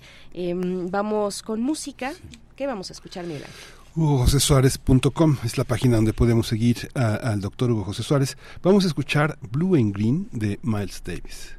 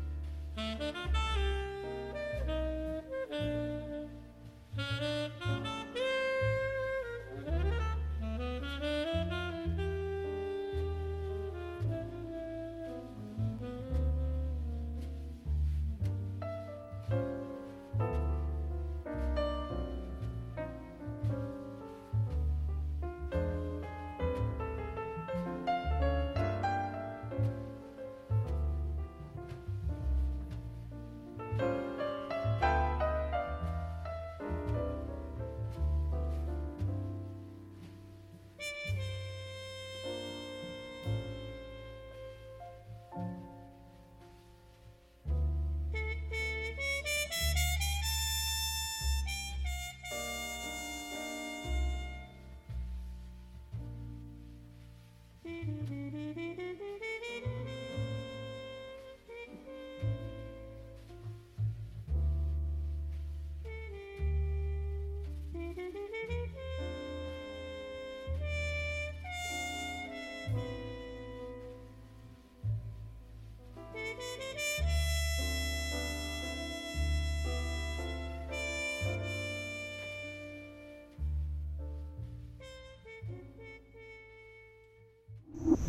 Primer movimiento.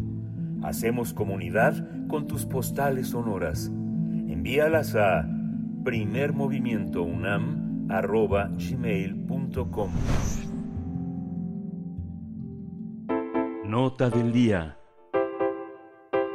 La etnopoética es un cruce entre la poética ritual, la vanguardista y experimental, donde se propone una línea de investigación centrada en la palabra, el ritual y los cuerpos. Así lo define una, lo define una oralidad no reducida, una corporalidad. Etnocrípticas Poéticas Intempestivas es un ciclo de conversatorios entre poetas e investigadores que alientan un devenir transdisciplinario, poniendo en juego una producción que abarca voz, canto, escritura, danza, teatralidad, incluso dibujo también, a partir de un método inspirado en el anacronismo, el montaje y la irrupción alucinatoria de lo intempestivo. Para hablarnos más de este trabajo tenemos en la línea al doctor Enrique Flores, doctor en Letras por el Colegio de México, investigador del Instituto de Investigaciones Filológicas y profesor en la Facultad de Filosofía y Letras de la UNAM. Le damos la bienvenida, doctor Enrique Flores, bienvenido, buenos días. Eh, buenos días, Miguel Ángel, Berenice, eh, qué gusto estar aquí. Muchas gracias por permitirme anunciar de nuevo este conversatorio. Es un gusto. Es un, es un placer, un gusto, doctor Enrique Flores, bienvenido, porque ya son varias ediciones de estos acercamientos. Eh, ¿Cuántas son? ¿Cuántas son? ¿Cómo ha caminado esta, este espacio de etnopoéticas? Y ahora llegan eh, con esta edición para hablar de David Copenagua, del pueblo Yanomami en Brasil. Ya hablaremos de él, pero eh, cuéntanos un poco, doctor Enrique Flores, de, cómo, cómo ha sido este transitar. Sí, mira, eh, este ciclo que titulé así un poco irónicamente etnocrípticas poéticas intempestivas es un ciclo que como acaban de decir intenta poner en contacto a, poetas con investigadores, a investigadores de diferentes disciplinas, con un afán así, y más, más aún que interdisciplinario, transdisciplinario, entre creación e investigación incluso, ¿no? Llevamos acá cinco eh, conversatorio, se detuvo un poco el año pasado, pero eh, se producen de manera irregular. Es un derivado de una investigación más amplia, de una producción de libros virtuales que tenemos con el Laboratorio de Materiales Orales de la UNAM en Morelia, en el que, se llama Adugo Viri Etnopoéticas, donde tenemos ya casi 30 títulos este producidos, 30 libros, ¿no? que se pueden descargar gratuitamente y son realmente bellísimos, muy interesantes de muchos países de, de América, incluso de otros continentes, ¿no?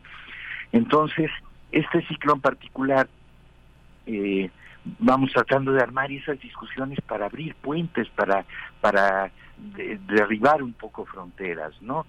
Eh, en este caso, titulamos este conversatorio Davi Copenagua, Árbol del Sueño.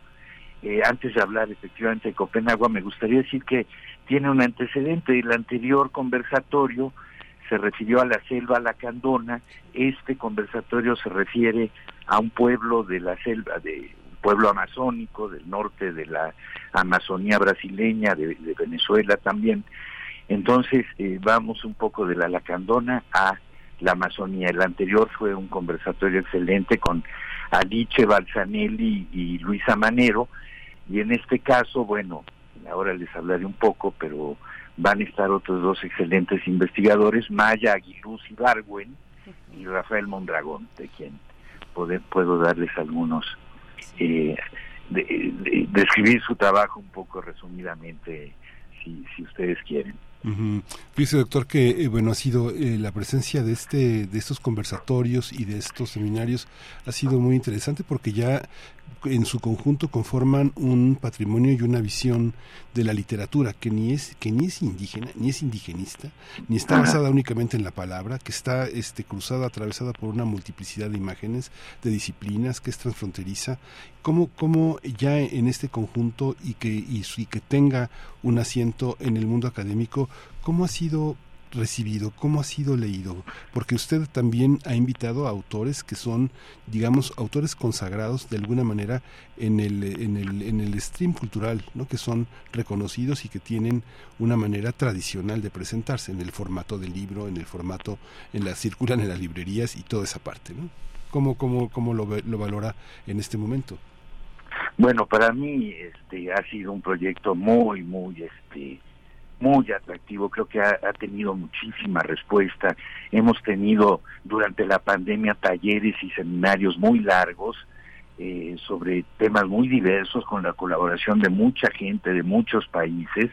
Como, como lo describes perfectamente, ¿no? Creo que esa es la, la idea que ha tenido mucha respuesta que es la de convocar no solamente en un ambiente académico muy muy limitado, muy estrecho, sino con todo el, poder de la investigación académica, ponerla en contacto también con los poderes creativos de poetas, traductores y como bien dices, de, disciplinas artísticas y poéticas muy muy distintas. Mencionaba Berenice el dibujo en este caso, ¿no?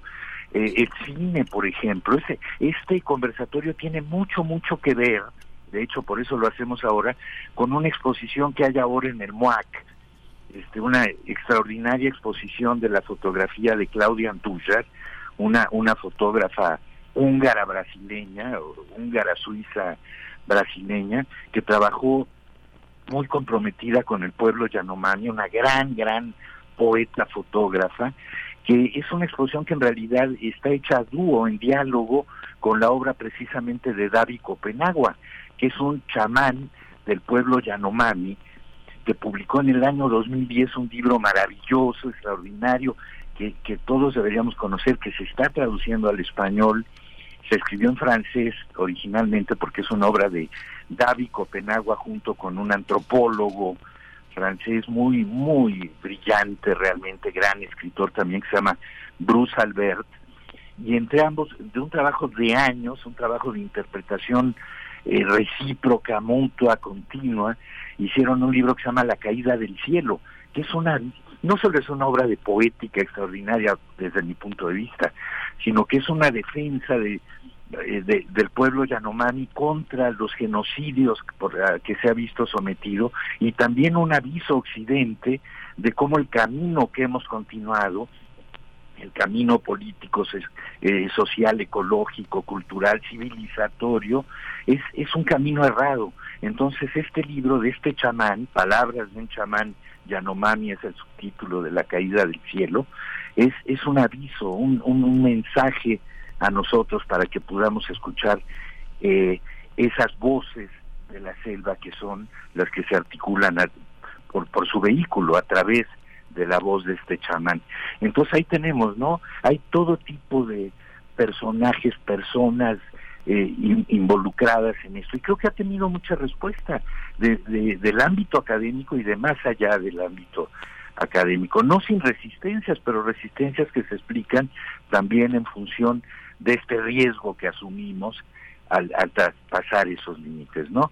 Diría yo. Sí, Doctor, eh, ahora que, menciona eh, derribar derribar los muros, nos decía hace, hace, unos momentos con esta con este ciclo de etnocrípticas y con la editorial de con estos 30 títulos con Adugobiri etnopoéticas, eh, se trata de derribar muros, de escuchar, ahora nos dice las voces de la selva, que son muchas, la selva es muy ruidosa.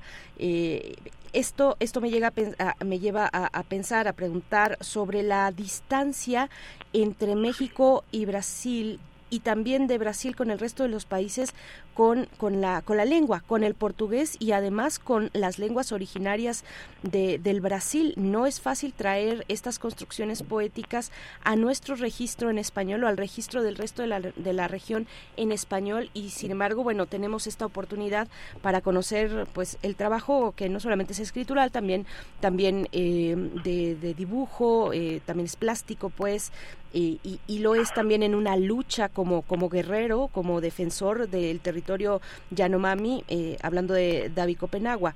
¿Qué, ¿Qué, nos puede decir de las distancias de la lengua y de los muros que se pueden franquear con, con, eventos como este? lo describes perfectamente, ¿no? Yo creo que tú, tú, eh, lo que acabas de decir es eh, se explica por sí mismo, es, es realmente nuestro objetivo, la idea y lo que se ha tratado de conseguir. Sí, mira, yo creo que ahí el papel de, de, la traducción es fundamental, ¿no? También la traducción como un proceso de transmisión que es creación. Así lo vemos como muchos poetas, como muchos escritores lo han visto. no un trabajo únicamente científico que lo es, sino un trabajo de creación o como dice o como se dice también transcreación o incluso translucine, como dice uno de nuestros colaboradores, el poeta chileno Andrés Agens, translucine, porque son procesos absolutamente creativos de transducción, que son vehículos de transmisión entre pueblos. Efectivamente, muchas veces eh, eh, la, la, la, la, cultura, la, la literatura, la poesía brasileña está, ha quedado un poco separada de nuestra de nuestras culturas, siempre divididas por esos términos nacionales y nacionalistas que, que no son muy necesarios realmente, pienso yo. Hay que pasar eso para, para poder pasar a otra cosa, ¿no? Entonces, sí, la, la tradición brasileña se expresa aquí de una manera impresionante, ¿eh? porque todo, por ejemplo, estas obras, este libro, La caída del cielo es heredera, por ejemplo, está en comunicación con obras antropológicas como la de Eduardo Viveiros de Castro, sus Metafísicas Caníbales, que es una obra poética antropológica extraordinaria de origen amazónico, eh, también Metafísicas Caníbales, y que es heredera del manifiesto antropófago de los poetas modernistas brasileños de, de hace 100 años, de Osvaldo de Andrade, ¿no? Entonces, poner todo esto en comunicación es muy necesario. Y, claro que se toca. Nosotros estábamos organizando, creo que esto no lo vamos a conseguir este año, un diálogo entre precisamente, eh, digamos, estas cosmovisiones y resistencias Yanomami en el Brasil, que, que, es una lucha muy poderosa que se está dando actualmente, con las luchas zapatistas en México también, que tienen hoy un foco de, de atracción también en, en, toda la cuestión del tren Maya y, y la selva yucateca, por ejemplo, ahora, ¿no? Entonces, eh, eh, eh, se trata de establecer puentes y estamos organizando, de hecho, un intento, hay un intento de diálogo entre esas luchas, esas resistencias de los Yanomamis con los pueblos mayas de, de la península y de, y de Chiapas, ¿no? Entonces, eh, sí, sí, es como dices, es una es, es una combinación de creación, investigación y lucha y resistencia, ¿no? Eh, yo creo que con el paso del tiempo, este esfuerzo de eh, Adugo Viri, que vamos a poder verlo mañana a las 6 de la tarde en Facebook Live, en el espacio de Adugo Viri va a ser como una también una piedra una piedra angular en el entendimiento de lo que de lo que viene y de los desafíos gubernamentales del futuro porque ayer hablábamos con Fe Fe este Navarrete Federico Navarrete Fe Navarrete ahora que justamente eh, yo le hacía notar que veía muchísimos investigadores en nuestras universidades con muchísimo temor para dejar de para poner para poner en crisis la categoría indígena. Y él decía este vamos a entenderla como una categoría en la que es una categoría puente entre lo que los grupos eh, originarios, las culturas originarias, este toman para entenderse con el Estado mexicano, ¿no? Digamos, tenemos aquí una beca para los indígenas, tenemos aquí un apoyo y tenemos aquí una serie de leyes. Y están construidas muchas leyes entendiendo una cuestión indígena como, como todos iguales. ¿Cómo entender esta parte, doctor? Sí, no, yo yo lo entiendo así. Esa cuestión no se trata, como dijeron también desde el principio, como dice Federico y como dijo Berenice antes, de una cuestión este, indigenista. No se trata aquí de, una cuestión de identidades solamente, tampoco indígenas aisladas, digamos, sino de un proceso creativo que se de, de interacciones. Eh, poéticas y culturales, ¿no? De hecho, la etnopoética, tal como la imaginó su inventor Jerome Rottenberg, un poeta norteamericano, es este una, una puesta en contacto de las poéticas contemporáneas, digamos universales, con las poéticas rituales del mundo, en interacción a través de traducciones y toda clase de, de interacciones. Así lo, lo entendemos, ¿no? Este, eh, siempre desde un ángulo en particular en este proyecto en el que la poética tiene un lugar fundamental, la poética en un sentido amplio, extendido, no, no solamente de, de la poesía escrita en un libro, sino que avanza por, por muchos caminos que desbordan ampliamente lo, lo estrictamente literario, ¿no? Entonces por ahí va la cosa. Yo quería mencionar un poco, no sé si se puede todavía, los participantes en este diálogo. Sí, doctor, sí, adelante. Ah, bueno, gracias. Mira, el, el, el la primera es, eh, bueno, no la primera, eh, se trata de hacer un diálogo desde ángulos distintos, ¿no? Maya Aguiluz y Bargüen participa, es investigadora del centro, precisamente del Centro de Investigaciones Interdisciplinarias en Ciencias y Humanidades del UNAM, además de profesora del posgrado en estudios latinoamericanos, ¿no? Ella eh, tiene varios libros, muchos libros y, trabajos publicados, ha trabajado las religaduras sociológicas de cuerpos y signaturas, dirige un seminario de estudios sobre el cuerpo, mencionaba Miguel Ángel las corporalidades como algo esencial en este proyecto, está en proceso de edición un, un gran, un, eh, bueno, no es un libro, son tres volúmenes virtuales, se, se titularán Mundos y Vidas Cosmopolíticamente, ¿sí?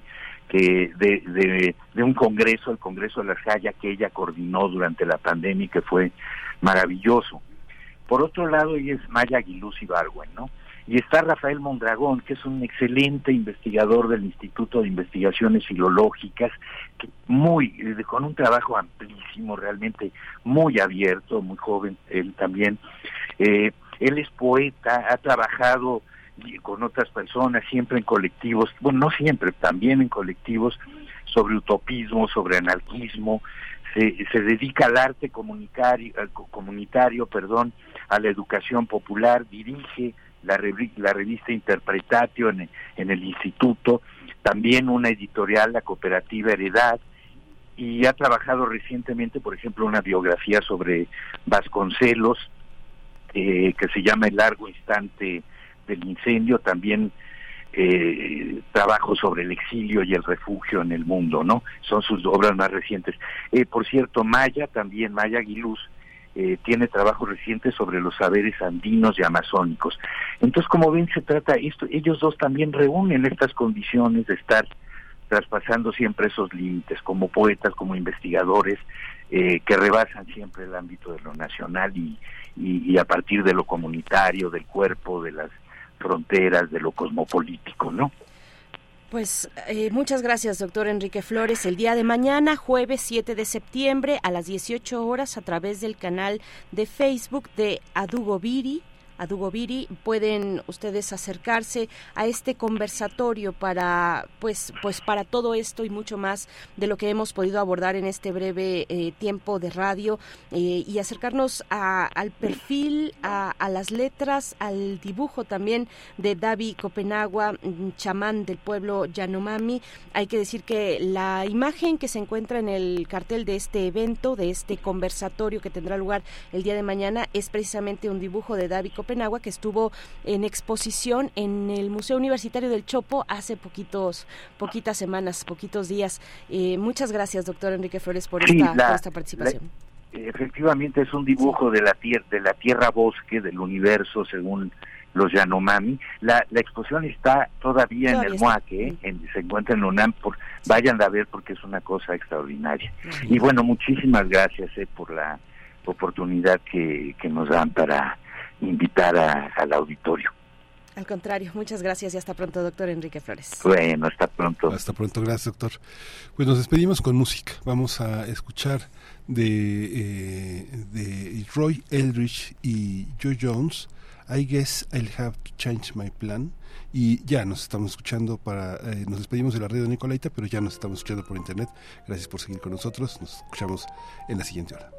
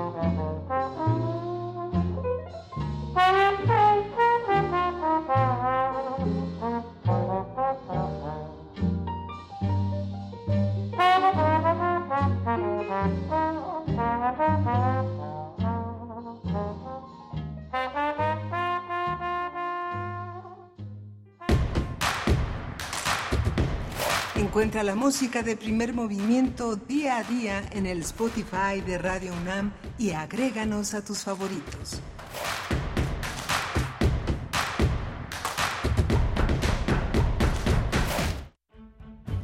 Álvaro Mutis, creador de Macrol el Gaviero. 100 años de su nacimiento. Presentación. Nací en Bogotá en 1923. Hice mis primeros estudios en Bruselas. Regresé a Bogotá y traté infructuosamente de terminar bachillerato en el Colegio Mayor de Nuestra Señora del Rosario. El billar y la poesía pudieron más y jamás alcancé el ansiado cartón de bachiller. No he votado jamás y el último hecho político que me preocupa de veras es la caída de Bizancio en manos de los infieles en 1453. Soy gibelino, monárquico y legitimista. Álvaro Mutis, 96.1 FM, Radio UNAM. Experiencia sonora. Hoy sabemos que nuestra salud es primordial. En Hipócrates 2.0 abordamos temas sobre medicina e investigación para tomar mejores decisiones y mantenernos en equilibrio con nuestro cuerpo y nuestras emociones. Escúchanos todos los martes a las 18 horas por el 96.1 de FM. Hipócrates 2.0 en Radio UNAM. Experiencia sonora. Un medio ambiente sano es un derecho. Necesitamos áreas verdes y servicios de limpia iguales para todas y todos. El acceso al agua potable tiene que ser equitativo, sin distinciones. Eso es lo justo. En el Partido Verde trabajamos a favor de la justicia ambiental. Por eso hemos propuesto y logrado el 90% de las leyes ambientales y de protección a los animales de nuestro país. Y seguiremos trabajando por el derecho a un medio ambiente sano. Porque el futuro de la 4T debe de ser verde. Partido Verde. Habla Andrés Manuel López Obrador. En materia educativa hicimos cuatro compromisos básicos que estamos cumpliendo. Becas para estudiantes de familias pobres. Presupuesto para sociedades de madres, de padres de familia, para el mantenimiento de las escuelas. Nuevos contenidos educativos, científicos, pero humanistas. Y mejores condiciones laborales para maestras y maestros. Estamos cumpliendo por el bien de todos, primero los pobres. Quinto informe. Gobierno de México. Querida audiencia madrugadora de testimonio de oídas, sigamos escuchando y develando hacia dónde nos lleva la música nueva y su quehacer sonoro. Martes y jueves, 1 a.m. por ambas frecuencias. Retransmisión sábados y domingos a la misma hora por frecuencia modulada. Radio UNAM, Experiencia Sonora.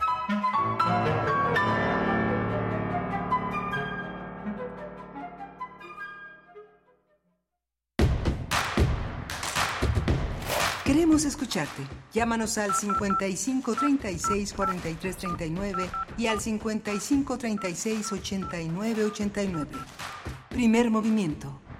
Hacemos comunidad. Ya son las nueve con cuatro minutos en esta mañana de miércoles, mitad de semana, 6 de septiembre del 2023 y nosotros estamos de vuelta con ustedes. Ya estamos en línea también. Estamos en el 96.1 de frecuencia modulada para Ciudad de México, 860 de amplitud modulada, Ciudad de México y más allá, en toda la zona metropolitana, en el Estado de México también nos escuchan y nos escuchan en cualquier lugar del mundo ya en internet www.radio.unam.mx. Ojalá que ya Carmen Valencia esté por acá que nos decía que nos decía buenos días hoy no están por internet hola Carmen Valencia ojalá que ya esté sintonizando. Xochitl Larillano también desde California desde Sacramento nos eh, decía eh, no puedo conectar en línea hay algún problema ya se acabó el problema ya lo resolvió el equipo de ingenieros eh, de esta radiodifusora Xochitl buenos días para ti para todas las personas que nos escuchan y aquellas que se acercan a comentar también en redes sociales. Nos acompaña Rodrigo Aguilar el productor de primer movimiento, Antonio Beltrán en la operación técnica de la consola y Miguel Ángel Quemain en la eh, pues en, los micrófonos, en la conversación, en las reflexiones y conducción del primer movimiento. Gracias, Berenice. Buenos días, buenos días a todos nuestros escuchas. Bueno, ya, ya nos escuchamos por internet, ya se resolvió el problema. Mucha gente, lo que, lo que pasa es que yo creo que de manera subterránea tratamos de promover la, eh, eh, el consumo de aparatos este, de radios, de radios portátiles, porque siempre son útiles. En esta ciudad telúrica, este, siempre es importante tener un radio de pilas, ¿no? Pilas cargadas, un radio, un radio, un radio potente, que hay muchos, muchos muy potentes. Las ondas hercianas son verdaderamente accesibles a todos, a todos, son muy democráticas. La radio permanecerá entre nosotros muchísimo, muchísimo tiempo y bueno, la comunidad que hacemos a través de ella es, es, es enorme y el Internet nos permite entrar eh, con una producción local, local, universitaria, que se hace en la Ciudad de México, a territorios inimaginables, Berenice. Territorios inimaginables y territorios también que siguen proyectando las ondas hertzianas, eh, como es la radio. Sí, inconscientemente eh, queremos que, que, todos tengan un, un pequeño, aunque sea un pequeño radio de pilas, que además siempre es importante para cualquier emergencia eh, tenerlo a la mano Em, Edgar Benet también nos manda saludos y dice que le gustó el inicio musical en esta mañana, que ha tenido mucho jazz. Alfonso de Alba Arcos, buen día jóvenes, buen día jóvenes de todas las edades, al aire, en primer movimiento, hagamos comunidad. Leslie Marín Arteaga dice, buen día primer movimiento y a todos, es a todos. Qué hermosa melodía, buen inicio musical. Gracias Leslie. Y bueno, eh, Rosario Durán, ya estamos contigo y ya nos envió una postal desde San Miguel de Allende. Dice, ya los oigo, por eso les mando una foto que saqué, saqué este fin de semana en San Miguel de Allende. Una, una fotografía que ya en la cual ya se ven los eh, pues los arreglos para las festividades patrias. Para el 15 de septiembre 15 y 16 de septiembre el día de la independencia de México. Bueno pues ya se están preparando todas las plazas públicas. Se preparan con eso y con otras cosas también. Hoy eh, pues sabemos que es un día también muy importante en cuestiones de política. Hoy 5 5 de 6 perdón de agosto hoy 6 de qué mal estoy hoy, de septiembre. Hoy, 6 de septiembre, está, disculpen ustedes, disculpen ustedes que traigo mil cosas en la cabeza, de pronto salen todas, pero hoy, este 6 de septiembre, miércoles 6 de septiembre, pues ya sabemos, se ha anunciado que se darán a conocer los resultados de las encuestas múltiples que realizó eh, Morena, bueno, no Morena, las encuestadoras que fueron eh, llamadas por eh, Morena y sus aliados para realizar, eh, para determinar pues eh, cuál es finalmente la decisión de la, de la ciudadanía con respecto a la persona que será la, eh, le han dicho con este eufemismo, la defensora de la, que tendrá en sus manos la coordinación de la defensa de la cuarta transformación, pero que finalmente se traduce pues en la candidatura, en la postulación para ser candidato o candidata presidencial para el próximo periodo 2024. Miguel Ángel, en ese día estamos. Sí, ha sido muy interesante el proceso, complejo, largo, eh, con muchas expectativas, con contradicciones, pero muy, muy interesante en el aliento democrático de colocar a una una heterogeneidad del, del, partido, de un movimiento para elegir la continuidad de un movimiento, no, no, no, no nuevo liderazgo, sino la continuidad de un movimiento bajo otras manos. Contrariamente a lo que ha pasado con la, con la oposición, es algo muy, muy lamentable el discurso del ángel, del que los medios han, solamente los medios que han hecho campaña para sostener a, a Galvez, sacan tres palabras, ratero, pendejo, este, son, son, son muy, es muy, muy lamentable. Tuve oportunidad de conocer a Xochitl Galvez eh, con la elección de Fox, tuve oportunidad de estar en muchísimas reuniones y no, no había conocido una persona con una manera de expresarse tan vulgar, tan, tan, este, tan, digamos, tan baja, ¿no? Yo sabía que desde niño supe que en Alvarado, Veracruz, había un, lenguaje muy florido, pero después cuando tuve oportunidad de conocerlo, esto que los psiquiatras llaman coprolalia, que es este un lenguaje que está acompañado de la, de la, de la, de las heces, este, nunca lo había visto hasta que conocí a Xochitl Gálvez. Es muy impresionante, este, 20 años después, casi 23 años después, volverla a escuchar en el ángel en el mismo tono. Es algo pues que yo creo que debemos valorarlo profundamente los mexicanos. Pues ustedes qué opinan, cuéntenos en redes sociales. A mí sí me hubiera gustado eh, ver el, proceso completo que propuso el mismo frente opositor para eh, pues eh, tener su, su, proceso interno entre los partidos que integran el frente PAN-PRI y PRD, mm, pues que lo llevaran hasta el final porque pues los, las otras fueron encuestas eh, telefónicas, pero ya digamos la participación con una especie de voto, una consulta a la ciudadanía, una consulta abierta previo registro, por supuesto, pues ese ese hubiera sido un momento interesante que ya no vimos, que ya no llegó y que, bueno, ahí, ahí se quedó en ese discurso que estás haciendo mención el domingo pasado en el Ángel de la Independencia en la capital del país. Y ahora pues viene el proceso de Morena, los resultados de este proceso largo también, que ha sido muy largo y desde ayer veíamos a Mario Delgado pues dando, eh, dando razón de cómo iba ese proceso, de cómo se movieron las, eh, pues las papeletas, estos, eh, estas encuestas, eh, para, para ser ya después contabilizadas, organizadas y después contabilizadas. Nos dio ahí detalles ya cuando estaban las boletas en las mesas, cómo se iban a eh, pues a, organizar y después a abrir con la observancia de eh, representantes de cada uno de los partidos que integran ese eh, pues esa coalición esa coalición que está al frente con, con Morena. Bueno pues es el día el día de conocer ese resultado. A las 5 a las 5 de la tarde pues ya veremos y después viene la cuestión esta cuestión del de la entrega del bastón de mando. Bueno, pues va a ser un día interesante, Miguel Ángel. Sí, yo que hacer nada más una, una, una, acotación. Digo, no, no, a mí no me espantan las groserías de ninguna manera el lenguaje altisonante. Creo que este, la violencia verbal, muchos grupos sociales la usan para protegerse de la violencia física.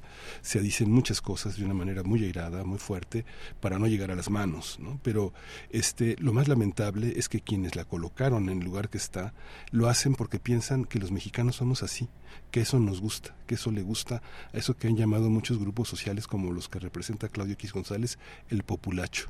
Creo que no, no, somos eso los mexicanos, somos mucho más. Sí, somos mucho más definitivamente y con una gran eh, heterogeneidad. Vamos a lo siguiente, la poesía necesaria. Viene la poesía necesaria y en la mesa del día una propuesta eh, literaria. Es un libro que, eh, pues, eh, un, libro publicado por la Universidad Autónoma de Sinaloa y la UACM del escritor José Celso Garza, doctor en periodismo por la Universidad Complutense de Madrid, fundador y editor de la Casa Universitaria del Libro en la Autónoma de Nuevo León. Y es un libro que hace pues una serie de puentes, teje una serie de puentes y también realiza perfiles de cuatro periodistas. Mm, dos de ellas mexicanas, Alma Guillermo Prieto y Elena Poniatowska, y también la italiana eh, Oriana Falacci, igualmente la eh, periodista india eh, Arundhati Roy. Bueno, pues vamos a tener una conversación sobre este libro que se titula Las oponentes, talento y resistencia editado, como he dicho, por la, por la UAS, por la Universidad Autónoma de Sinaloa y la UACM. Mm, quédense aquí con nosotros. Al cierre también el doctor Plinio Sosa con el crisol de la química para hablar de el sauce blanco, el ácido salicílico y la aspirina. Bueno, pues así lo que resta de esta emisión de miércoles 6 de septiembre, vamos con la poesía necesaria. Es hora de poesía necesaria. Ya, ya hace casi 60 años el poeta Eduardo Lizalde reflexionaba sobre cómo nombrar las cosas. En 66 publicó tal vez lo que consideramos, lo que considera la crítica especializada el libro más eh, significativo de ese momento, que era Cada cosa es Babel. Después se ganó el premio Javier Villaurruti en 1970 con El Tigre en la Casa, un, libro extraordinario que da eh, paso a un libro que publicó hace 40 años que se llama La Memoria del Tigre. En 2005 publicó La Nueva Memoria del Tigre y de ahí traigo este, este poema, este poema importante de, eh, de Eduardo Lizalde. La Nueva Memoria del Tigre es una poesía reunida que publicó el Fondo de Cultura Económica en 2005 y que reúne desde 1949 hasta el año 2000. 2005. Eh, dice, eh, lo vamos a acompañar con la música de Edith Piaf, otra forma de odio, que también grande es el odio, se llama el poema de Lizalde, que dice odio los domingos. Esa es la música que acompañará este grande, es el odio. Dice Lizalde. Grande y dorado, amigos, es el odio. Todo lo grande y lo dorado viene del odio. El tiempo es, de, es odio. Dicen que Dios se odiaba en acto, que se odiaba con fuerza de los infinitos leones azules del cosmos, que se odiaba para existir. Nacen del odio mundos, óleos perfectísimos, revoluciones, tabacos excelentes. Cuando alguien sueña que nos odia, apenas dentro del sueño de alguien que nos ama, ya vivimos el odio perfecto. Nadie vacila, como en el amor, a la hora del odio. El odio es la sola prueba indudable de la existencia. Y el miedo es una cosa grande como el odio. Y el miedo hace existir a la tarántula, la vuelve cosa digna de respeto, la embellece en su desgracia, rasura sus horrores. ¿Qué sería de la tarántula, pobre, flor zoológica y triste, si no pudiera ser ese tremendo surtidor de miedo, ese puño cortado de un simio negro que enloquece de amor? La tarántula o Becker, que vive enamorada de una tensa magnolia. Dicen que mata a veces, que descarga sus iras en conejos dormidos.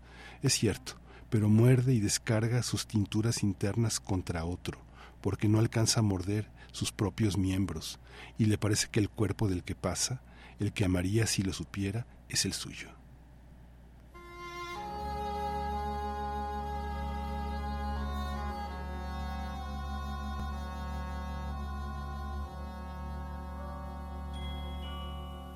Tous les jours de la semaine sont vides et sonnent le cœur. Mais y a pire que la semaine. Y a le dimanche prétentieux qui veut paraître rose et jouer les généreux. Le dimanche qui s'impose comme un jour bien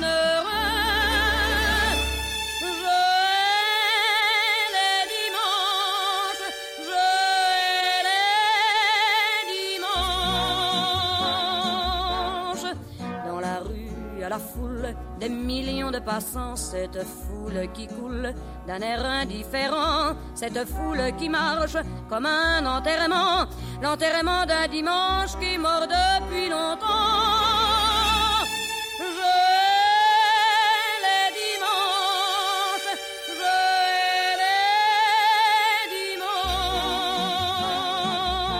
Je. Tu travailles toute la semaine et le dimanche aussi. C'est peut-être pour ça que je suis parti pris. Chérie, si simplement tu étais près de moi, je serais prête à aimer tout ce que je n'aime pas.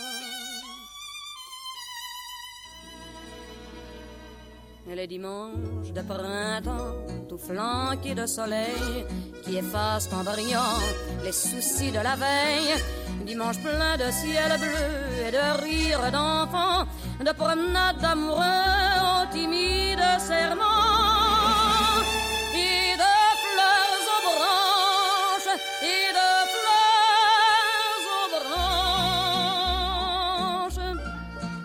Et parmi la cohue, des gens qui sans se presser vont à travers les rues. Nous irions nous glisser tout de main dans la main sans chercher à savoir ce qu'il y aura demain, n'ayant pour tout espoir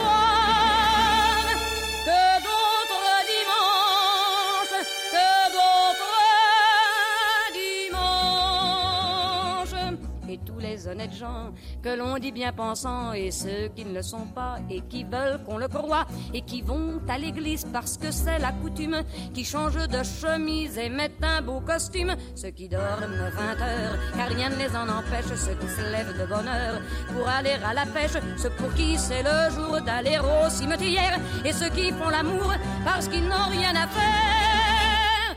Envirer notre bonheur, d'avoir des dimanches, de croire aux dimanches, d'aimer les dimanches. Quand je les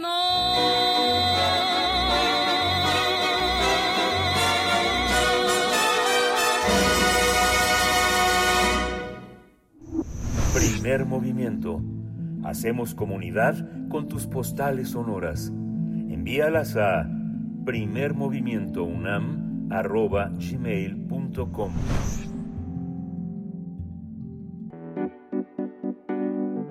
La mesa del día. José Garza cursó su licenciatura en la Universidad Autónoma de Nuevo León y comenzó su trabajo profesional como director del periódico Vida Universitaria. Posteriormente estuvo a cargo de la dirección de publicaciones y en 2005 fue fundador y, director de la Casa del Libro de, esta, de la Universidad Neoleonesa. Además, en 2016 fue nombrado secretario de Extensión y Cultura. Desde hace más de 30 años, José Garza Acuña se ha convertido en un promotor cultural de Nuevo León y como parte de su trayectoria, en 2021 presentó su libro Las oponentes, talento y resistencia, donde aborda el trabajo periodístico de Oriana Falachi, Alma Guillermo Prieto, Elena Poniatowska y de la escritora Arundhati Roy. Se trata de mujeres que han dejado parte de su vida en el oficio del periodismo y las letras, convirtiéndose en un referente para las nuevas generaciones de comunicadores que estén dispuestas a comprometerse con la verdad.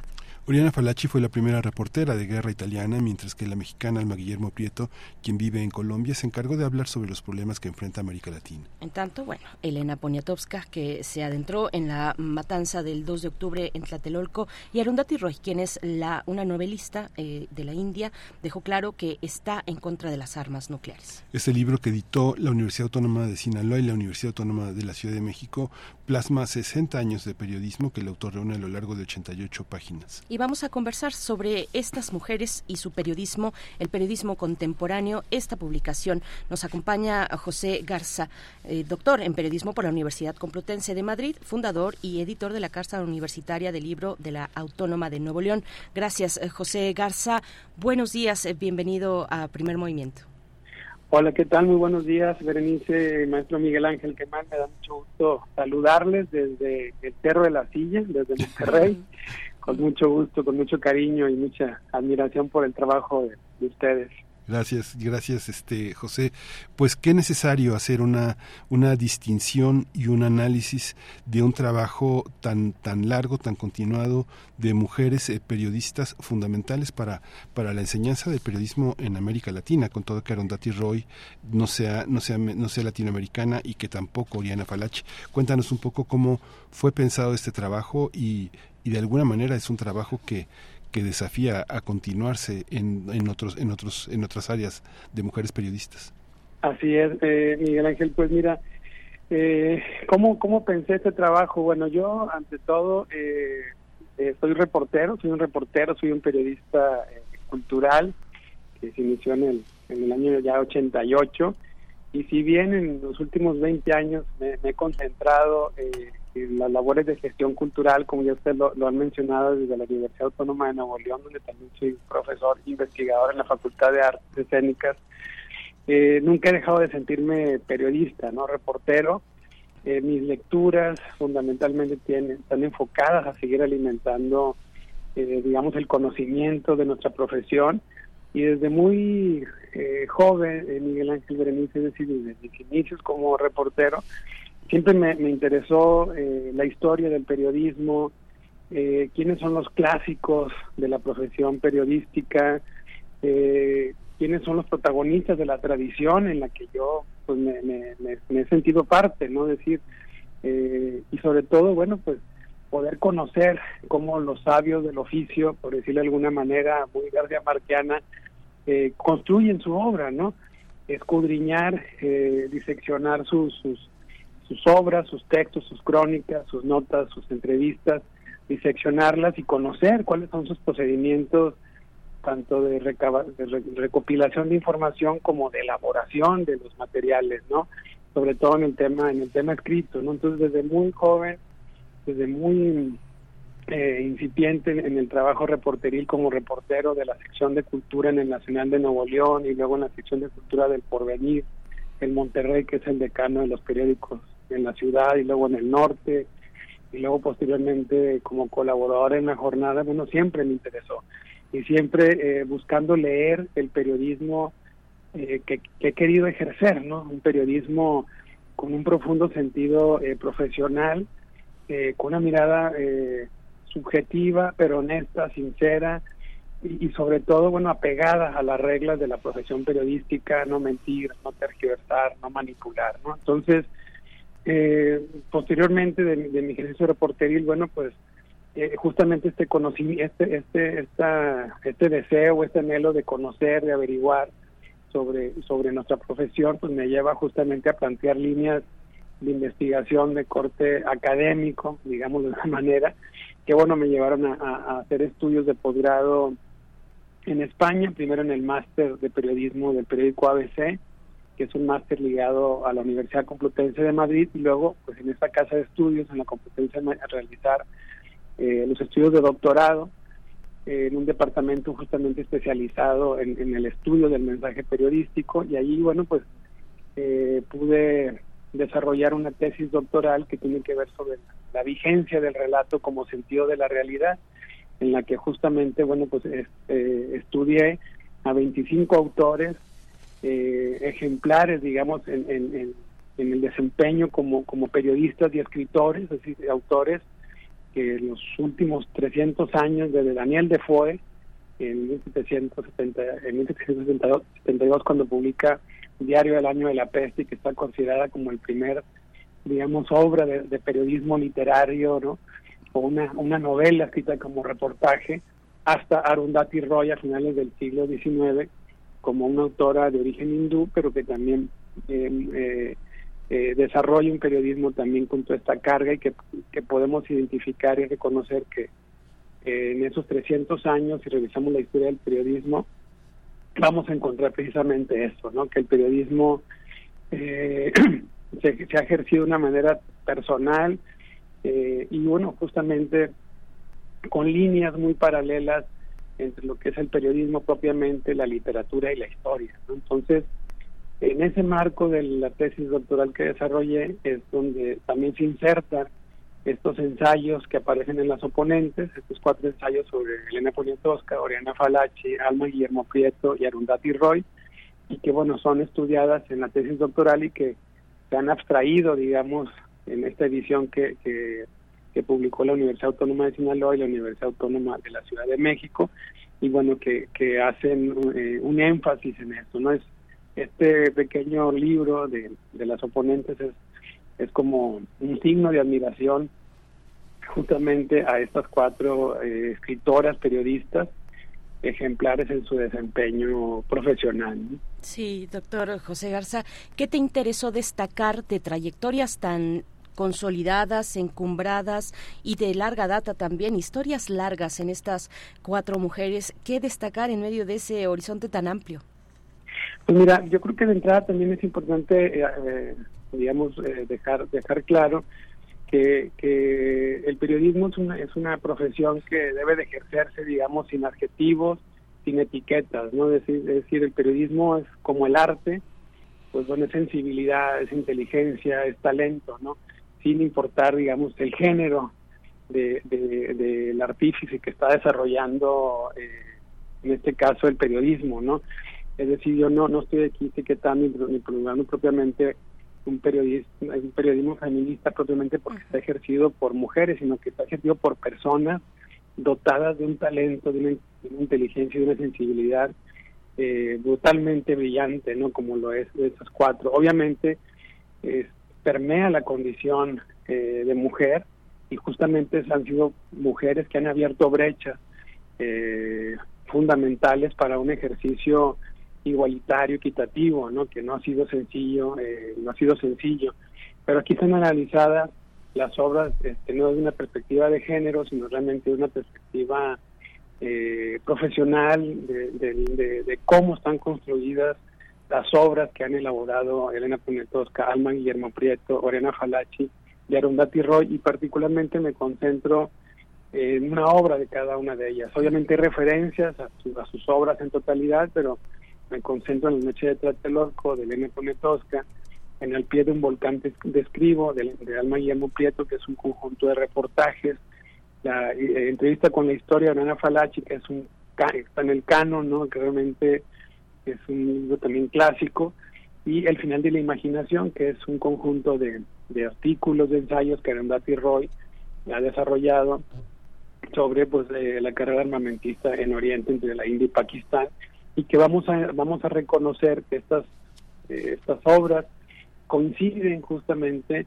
en que son obras elaboradas por, por mujeres dotadas realmente de una eh, sensibilidad y una inteligencia eh, genuina y que sobre todo las, desde, el punto de vista estructural coinciden que son obras, digamos, híbridas, eh, mestizas en el sentido de que de que realmente ponen una serie de registros, de escrituras, ¿no? Y que, bueno, son muy puntuales cada una de ellas en el manejo de la información, son muy precisas en el manejo de la información y muy precisas en el lenguaje, ¿no? Este, son contundentemente, eh, en ese sentido, es periodismo, ¿no? Eh, cada una de ellas también dotadas de un ejercicio literario que también tienen obras literarias, pero ellos han sabido, digamos, también de manera muy ejemplar y notable poder delimitar su campo de acción y cuando hacen periodismo lo hacen con mayúsculas y con las reglas de la profesión periodística, ¿no? Eh, eh, de manera muy puntual, muy categórica, ¿no?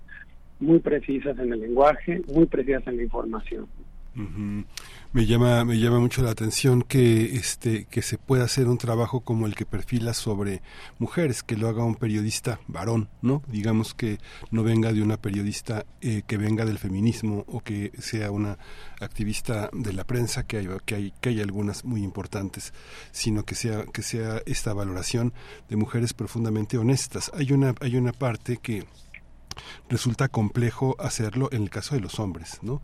Digamos, los periodistas que han estado en la eh, de protagónicos, pues hay un lado oscuro, hay un lado oscuro siempre y un lado un, lado contradictorio, ¿no? Tenemos una biografía, una biografía de alguna manera de este que Humberto Musacchio perfiló de Miguel Ángel Granados Chapa, un hombre digamos congruente como esas mujeres, pero son pocos. El vendedor de silencios de Enrique Serna que perfila de Negri como un gran, como un hombre profundamente deshonesto y narcisista y hay muchas otras. Yo en algún momento te comentaba que, bueno, me hacía falta en el libro Cristina Pacheco, también de alguna manera la trayectoria de Carmen Aristegui, pero hay algunas otras presencias que parecen periodistas, pero no lo son, como Denise Dresser o Sabina Berman, o muchas personas que están en el candelero haciéndole preguntas a personajes de la vida pública. ¿Cómo entender esa, esa, esa parte, eh, José, cuando te eh, entregas eh, tan profundamente a estas cuatro mujeres ¿Qué es lo que encuentras frente al panorama, un poco a lo que te estoy planteando en términos de congruencia y de honestidad?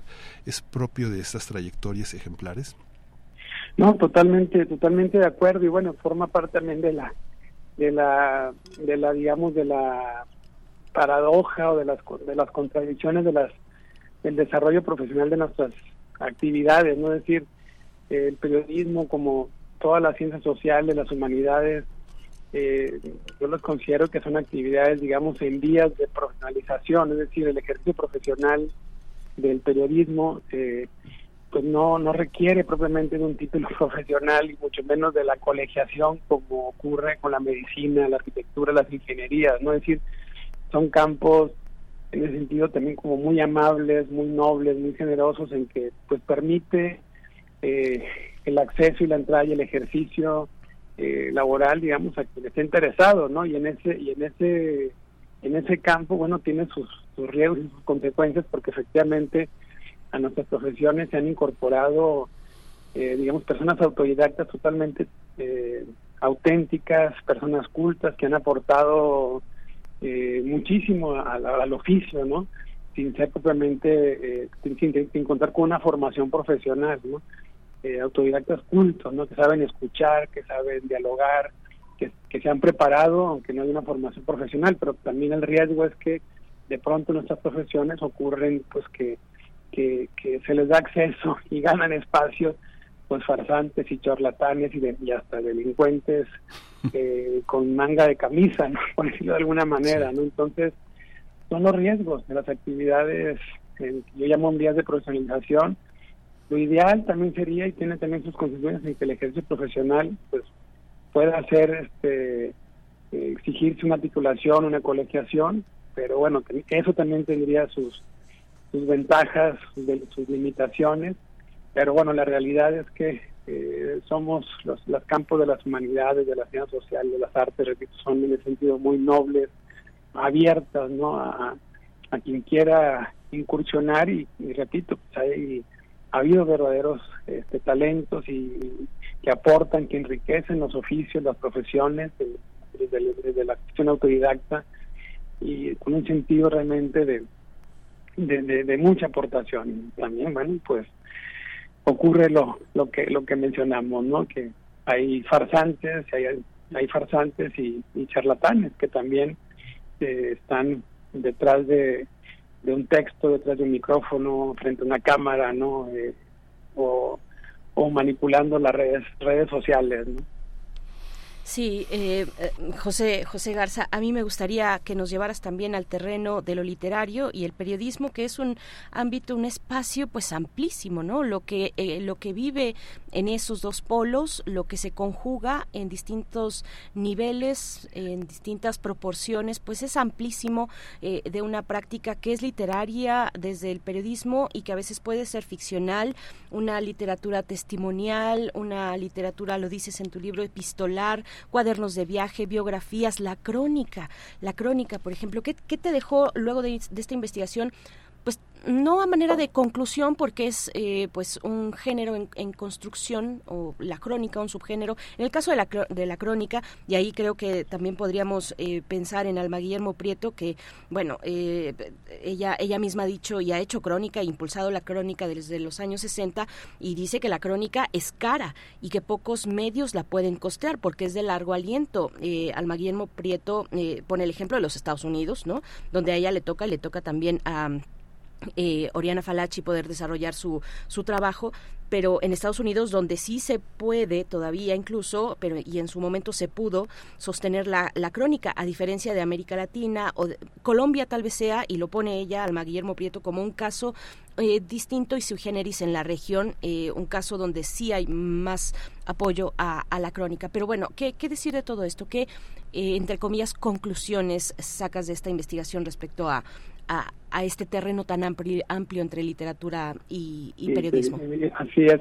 Mira, eh, yo, yo también hace, o sea, cuando iniciamos en el oficio periodístico a finales de los años 80 y escuchábamos a, grandes clásicos como García Márquez diciendo que el periodismo es literatura, ¿no? que el periodismo es un cuento, eh, que el periodismo es literatura bajo presión, como lo dice nuestro queridísimo eh, y admirado Juan Villoro.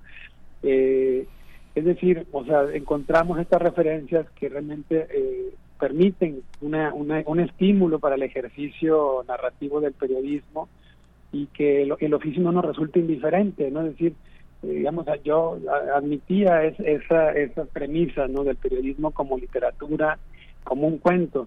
Sin embargo, ya en el ejercicio propiamente hay que advertir que, que, que el periodismo tiene sus propias reglas y dimensiones, la literatura tiene sus propios sus propias leyes, digamos, y la historia también, ¿no? yo he encontrado que eh, el periodismo, la literatura y la historia son sistemas de aproximación a la realidad, a la vida, cada una, ¿no? Con, con sus propias reglas, sus propias sus propias leyes, ¿no? Y que no se pueden no se pueden transgredir, ¿no? De pronto puede haber eh, aspectos que puedo estar haciendo un ejercicio periodístico o histórico eh, sin embargo, bueno, si, si, si, si, si me meto al terreno de la ambigüedad literaria, bueno, esa obra mía como periodista, como historiador, quedará invalidada como periodismo de historia y, entrará al terreno de la literatura, ¿no? Es decir, eh, si bien eh, el periodismo, la historia y, la literatura son estos sistemas de aproximación paralelos, cada uno tiene sus, sus leyes y las leyes del periodismo, pues es justamente la precisión, ¿no? La precisión de la información, la precisión del lenguaje, que es lo que vemos en estas cuatro autoras estudiadas en las oponentes, eh, precisión, verificación de la información que se recopila y que se va a elaborar, ¿no? No mentir, no tergiversar, no manipular, ¿no? Es decir, si uno, eh, y es muy fácil sucumbir, ¿no? Es muy fácil sucumbir realmente eh, a estas reglas y, bueno, caer en el otro extremo, ¿no? Eh, y realmente eso requiere un esfuerzo mayúsculo, ¿no? Y lo vemos en los grandes maestros de periodismo que lo han hecho, en el caso de Elena Poniatowska, de Alma Guillermo Prieto, de Arundhati Roy. Bueno, son periodistas enormes que han hecho un esfuerzo eh, brutal por justamente mantener su obra periodística en los lideros de la obra periodística. Y cuando es en literatura, bueno, también hay obras grandísimas como lo ha hecho Elena Poniatowska o como lo ha hecho particularmente Arundhati Roy con su novela del Dios de las Pequeñas Cosas. Es decir, son autoras que conocen muy bien cada uno de estos de estos este, sistemas y que los ejecutan de manera plena, ¿no? Entonces, eh, yo estoy convencido, sí, de que el periodismo, obviamente decimos que es un cuento, que literatura, porque justamente en su carácter eh, de escritura, pues podemos desarrollar plenamente y profundamente sus capacidades, las posibilidades narrativas de los géneros periodísticos. Es decir, estoy convencido de que podemos escribir un reportaje como una novela, podemos escribir una crónica como un cuento, como un relato. Sin embargo, bueno, desde el punto de vista estructural, ¿no? Y es lo que también decía Tom Wolfe en el nuevo periodismo en los años 60, que realmente él retomaba las técnicas de la novela realista y naturalista del siglo XIX. Podemos voltear técnicas narrativas de descripción, de uso de diálogos, de indicios de estatus, ¿no? Justamente limpiar las técnicas literarias a favor de la escritura periodística, pero sin mentir, sin tergiversar y siendo precisos, ¿no? Entonces, también es un tema que me, me fascina muchísimo también como, como profesor, y bueno, poder reconocer, sí, el periodismo y literatura en el sentido de que podemos emplear técnicas eh, literarias de escritura, pero bueno, al final de cuentas yo no puedo como periodista eh, emplear, digamos, la ambigüedad literaria, la ambigüedad que la literatura nos permite, no me permite para eh, inventar situaciones, no es decir, del momento que uno inventa un dato, transgredes y en, digamos envileces la obra como periodista, la podrás enriquecer como literatura, pero ya se ofusca y se envilece como, como periodismo. Entonces, si nos queremos mantener como periodistas, como periodismo, bueno, tengo que respetar las leyes de la, de la profesión empleando técnicas de narrativa literaria para la escritura de mis, de, mis géneros, ¿no? Y también en ese sentido es, nos damos cuenta de eso, ¿no? De que eh, el mundo necesita historias para, para conocerse y reconocerse, ¿no? eh, el mundo clama, clama historias, es decir, yo, creo que sigue siendo vigente, hay una vigencia muy poderosa del relato, de poder conocer eh, historias, ¿no? de reconocernos, ¿no? y, y bueno, en ese sentido sigue siendo importante poder explotar esas posibilidades narrativas que los géneros periodísticos nos pueden permitir. ¿no? Muchas gracias, José Garza. Pues te dejamos que vayas a impartir tu cátedra allá con la visión del gran cerro de la silla, tan, tan, tan emblemático también para, para, para nosotros. Muchas gracias por esta conversación y pues eh, que este libro quede como también un desafío para futuras generaciones y el reconocimiento de muchos periodistas. Uno siempre omite grandes nombres también. Ahí está Sara Lovera, está Blanche Pietrich, están muchas mujeres que le han dado una enorme dignidad a nuestra prensa. Muchas gracias, José Garza. Muchas gracias, Miguel Ángel. Muchas gracias, Berenice. Muy buenos días desde Monterrey. Buenos días desde Ciudad de México hasta Monterrey, eh, José Garza. Eh, bueno, pues con este libro, Las oponentes, talento y resistencia, editado por la Autónoma de Sinaloa y la UACM, con pues estos perfiles de Oriana Falachi, Alma Guillermo Prieto, Elena Poniatowska, Arundhati Roy.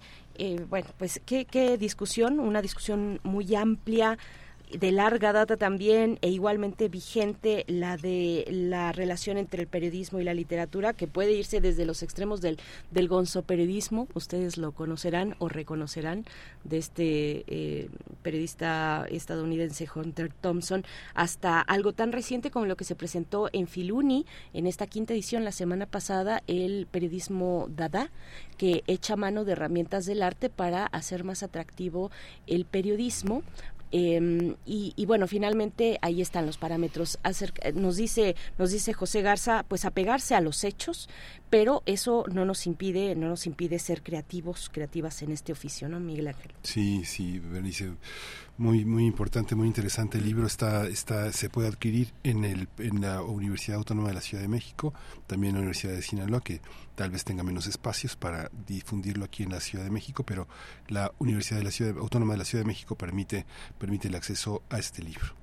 Por supuesto. Vamos, vamos a. Son las 9 con 43 minutos y queremos comentarles aquí al aire en este momento porque se publicó esta mañana del 6 de septiembre del 2023. La Junta de Gobierno ha publicado el siguiente comunicado que queremos leer íntegro para ustedes, eh, dirigido a la comunidad universitaria. Dos puntos. La Junta de Gobierno informa que las personas que entregaron documentos y cumplen con los requisitos de acuerdo con la convocatoria del pasado 21 de agosto de el año en curso son en orden alfabético las siguientes. Doctora Laura Susana Costa Torres, doctor Sergio Manuel Alcocer Martínez de Castro, doctor Luis Agustín Álvarez y Casa Longoria, doctor Raúl Juan Contreras Bustamante, maestro Jorge Alfredo Cuellar Ordaz, doctora Patricia Dolores Dávila Aranda, doctor Germán Fajardo Dolci, doctor Héctor Irán Hernández Bringas, doctor William Henry Lee Alardín, doctor Leonardo Loveni Vanegas, doctora María Esperanza Martínez Romero, doctor Daniel Trejo Medina, doctor Imanol Ordorica Sacristán, doctora Guadalupe Valencia García, doctor Ambrosio Francisco Javier Velasco Gómez, doctora Luz del Carmen Alicia Vilchis Esquivel, doctor Domingo Alberto Vital Díaz.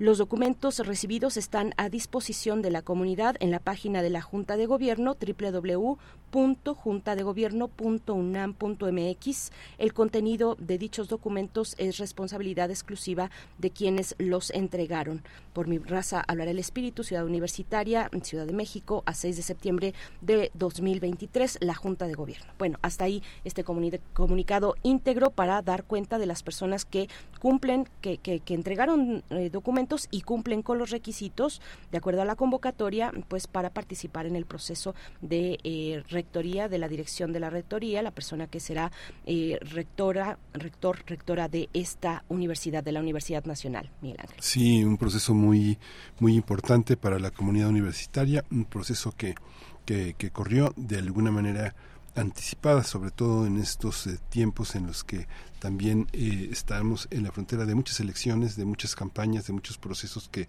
de, eh, de alguna manera tocan muy cercanamente a la vida universitaria.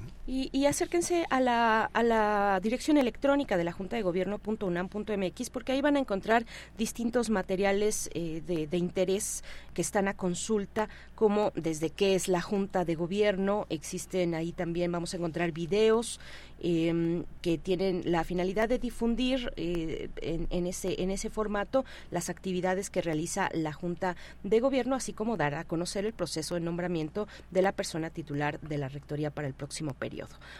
Eh, ahí está el anuncio que hacemos en esta mañana de miércoles 6 de septiembre. Son las 9 con 46 minutos y vamos a ir con música. Vamos a escuchar Science, Science I Fell For You de Lee Morgan.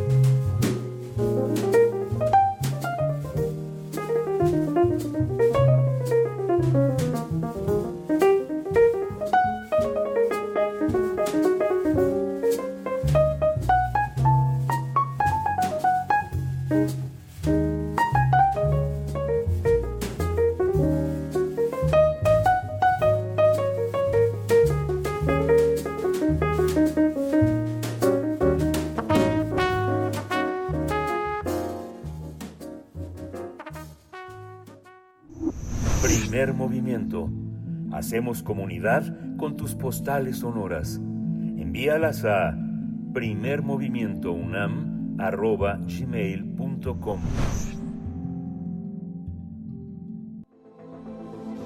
El crisol de la química.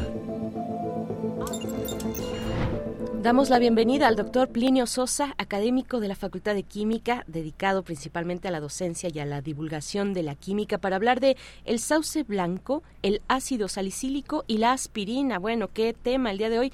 Doctor Plinio Sosa, bienvenido, qué gusto escucharte. ¿Cómo estás? Buen día, Bere, Miguel Ángel, buenos días. Hola, buenos días, doctor.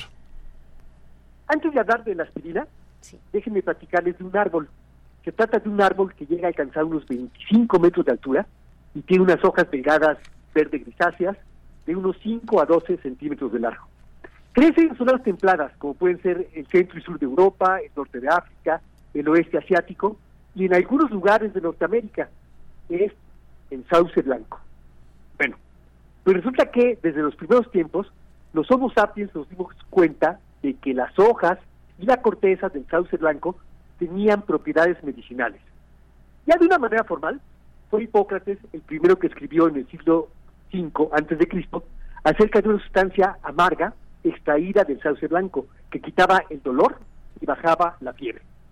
En 1828, el farmacéutico alemán Johann Buchner logró aislar el principio activo del sauce blanco, una sustancia amarga y amarillenta en forma de agujas cristalinas. La llamó salicina, porque en latín sauce blanco se dice salix alba.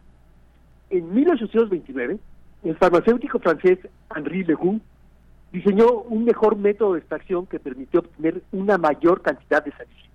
Luego, en 1838, el químico italiano Rafael Piria obtuvo a partir de la salicina una nueva sustancia, el ácido salicílico. El ácido salicílico es una sustancia sólida, incolora, que suele cristalizar en forma de agujas. Sus moléculas presentan dos grupos ácidos, un fenol y un carboxilo. Es un mejor analgésico y antipirético que la salicina. Sin embargo, debido a su gran acidez, es muy irritante para el estómago. Y aquí viene la pregunta. ¿Se puede disminuir la acidez del ácido salicílico? No, no se puede. Ser ácido es propio del ácido salicílico, como también es propio ser incoloro y ser sólido. ¿Cómo entonces hacerle para tener un medicamento que no sea tan agresivo con las paredes estomacales? Ah, este es un trabajo para la química. El ácido salicílico no, pero un derivado de él podría ser. Como buen ácido, el salicílico libera fácilmente iones H+, y estos iones H+, son los que atacan, queman y corroen los tejidos. Además, el salicílico los libera por partida doble, tanto por la parte fenólica como por la parte donde está el carboxilo.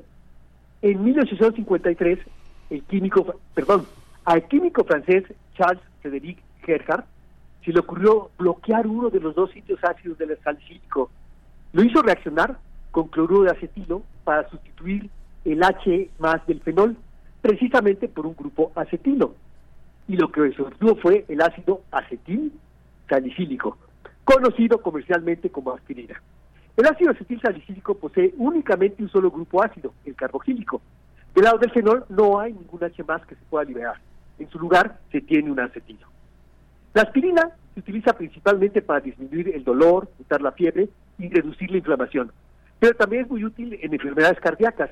Su uso a largo plazo en personas de alto riesgo ayuda a prevenir ataques cardíacos, accidentes cerebrovasculares y coágulos de sangre. Inclusive, la administración de aspirina poco después de un ataque al corazón disminuye el riesgo de muerte. La aspirina es uno de los medicamentos más utilizados en el mundo y se encuentra entre los medicamentos básicos que la Organización Mundial de la Salud recomienda que todo sistema de salud debería de tener. El ácido salicílico, por su parte, o sea, el otro, el que no tiene el acetilo, el ácido doblemente ácido, por su parte, es ampliamente utilizado en la industria farmacéutica y cosmética debido a sus propiedades medicinales y exfoliantes. Especialmente se usa en el tratamiento de diversos síntomas relacionados con el cuidado de la piel. Acné, callosidades, caspas, psoriasis, arrugas, etcétera. Y una última reflexión. No hay nada más ajeno a la ciencia que aquella imagen de un ermitaño solo, aislado, en una torre de marfil. La ciencia, como toda otra actividad humana, es colectiva, histórica y universal. Es la historia de diversos laboratorios, de varios países, de distintas nacionalidades y de diferentes giros académicos y comerciales. La aspirina no es un sauce ciego ni una mujer dormida, solo es el remedio escondido en las venas y en la piel de un sauce blanco. Gracias, doctor Plinio Sosa. Muchas gracias y por ese recordatorio de lo que es la ciencia, del componente esencial de la colectividad en la ciencia y de cómo se cristalizan ahí tantos eh, eh, procesos, procesos sociales, colectivos. Te enviamos un abrazo fuerte, un abrazo para todos tus estudiantes y bueno, buena jornada por allá en la Facultad de Química. Gracias, Bere. Miguel Ángel. Hasta, luego, doctor. Muchas gracias. Gracias, gracias doctor Plinio Sosa con el sauce blanco, el ácido salicílico y la aspirina. ¿Qué, qué tal, qué tal les pareció esta, esta participación siempre muy iluminadora del doctor Plinio Sosa?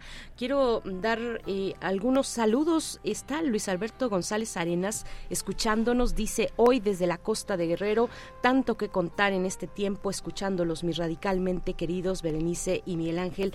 Eh, bueno, eh, es colega Luis Alberto González Arenas, es un colega pues eh, es un colega, dice periodista lento, él se, se, define de esa manera, entre otras muchas eh, cualidades que tiene su trabajo periodístico, de, muy de a pie, muy, eh, muy en la reflexión también, el periodismo que, que, nos comparte Luis Alberto González Arena, síganlo en su cuenta de Twitter, a veces no es tan tuitero como uno quisiera, uno que le sigue, pero, pero ahí está, Luisinius, arroba Luisinius, así lo siguen en Twitter, y gracias también Franz Cafe, Daniel Manzano, están comentando sobre esta cuestión de los de los procesos de selección de candidatos a cada uno de los eufemismos que decidieron tanto el frente opositor como Morena y sus aliados.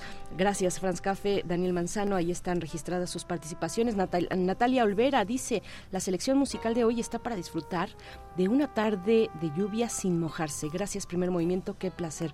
Gracias, Natalia, un gusto. Eh, eh, Alfonso de Alba Arcos, saludos dice, su radio escuchas.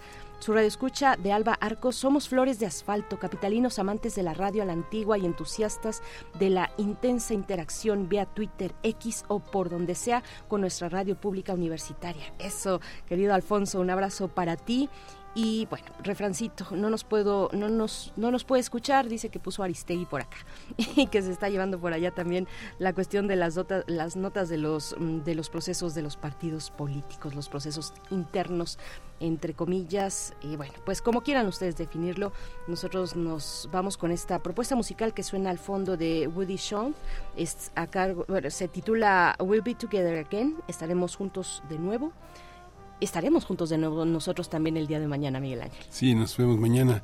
Esto fue el primer movimiento. El mundo desde la universidad.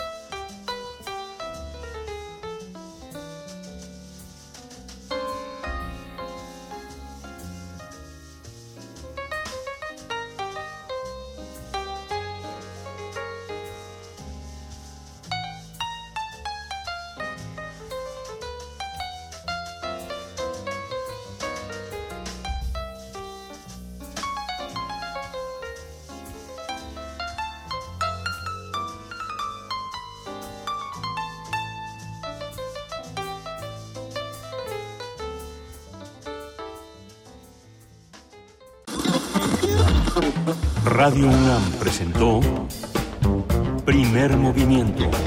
El mundo desde la universidad. Con Berenice Camacho y Miguel Ángel Gemain en la conducción.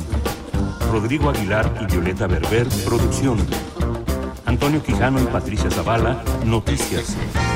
Miriam Trejo, coordinación de invitados. Tamara Quirós, redes sociales. Arturo González, operación técnica. Locución, Tessa Uribe y Juan Staca. Quédate en sintonía con Radio UNAM. Experiencia sonora.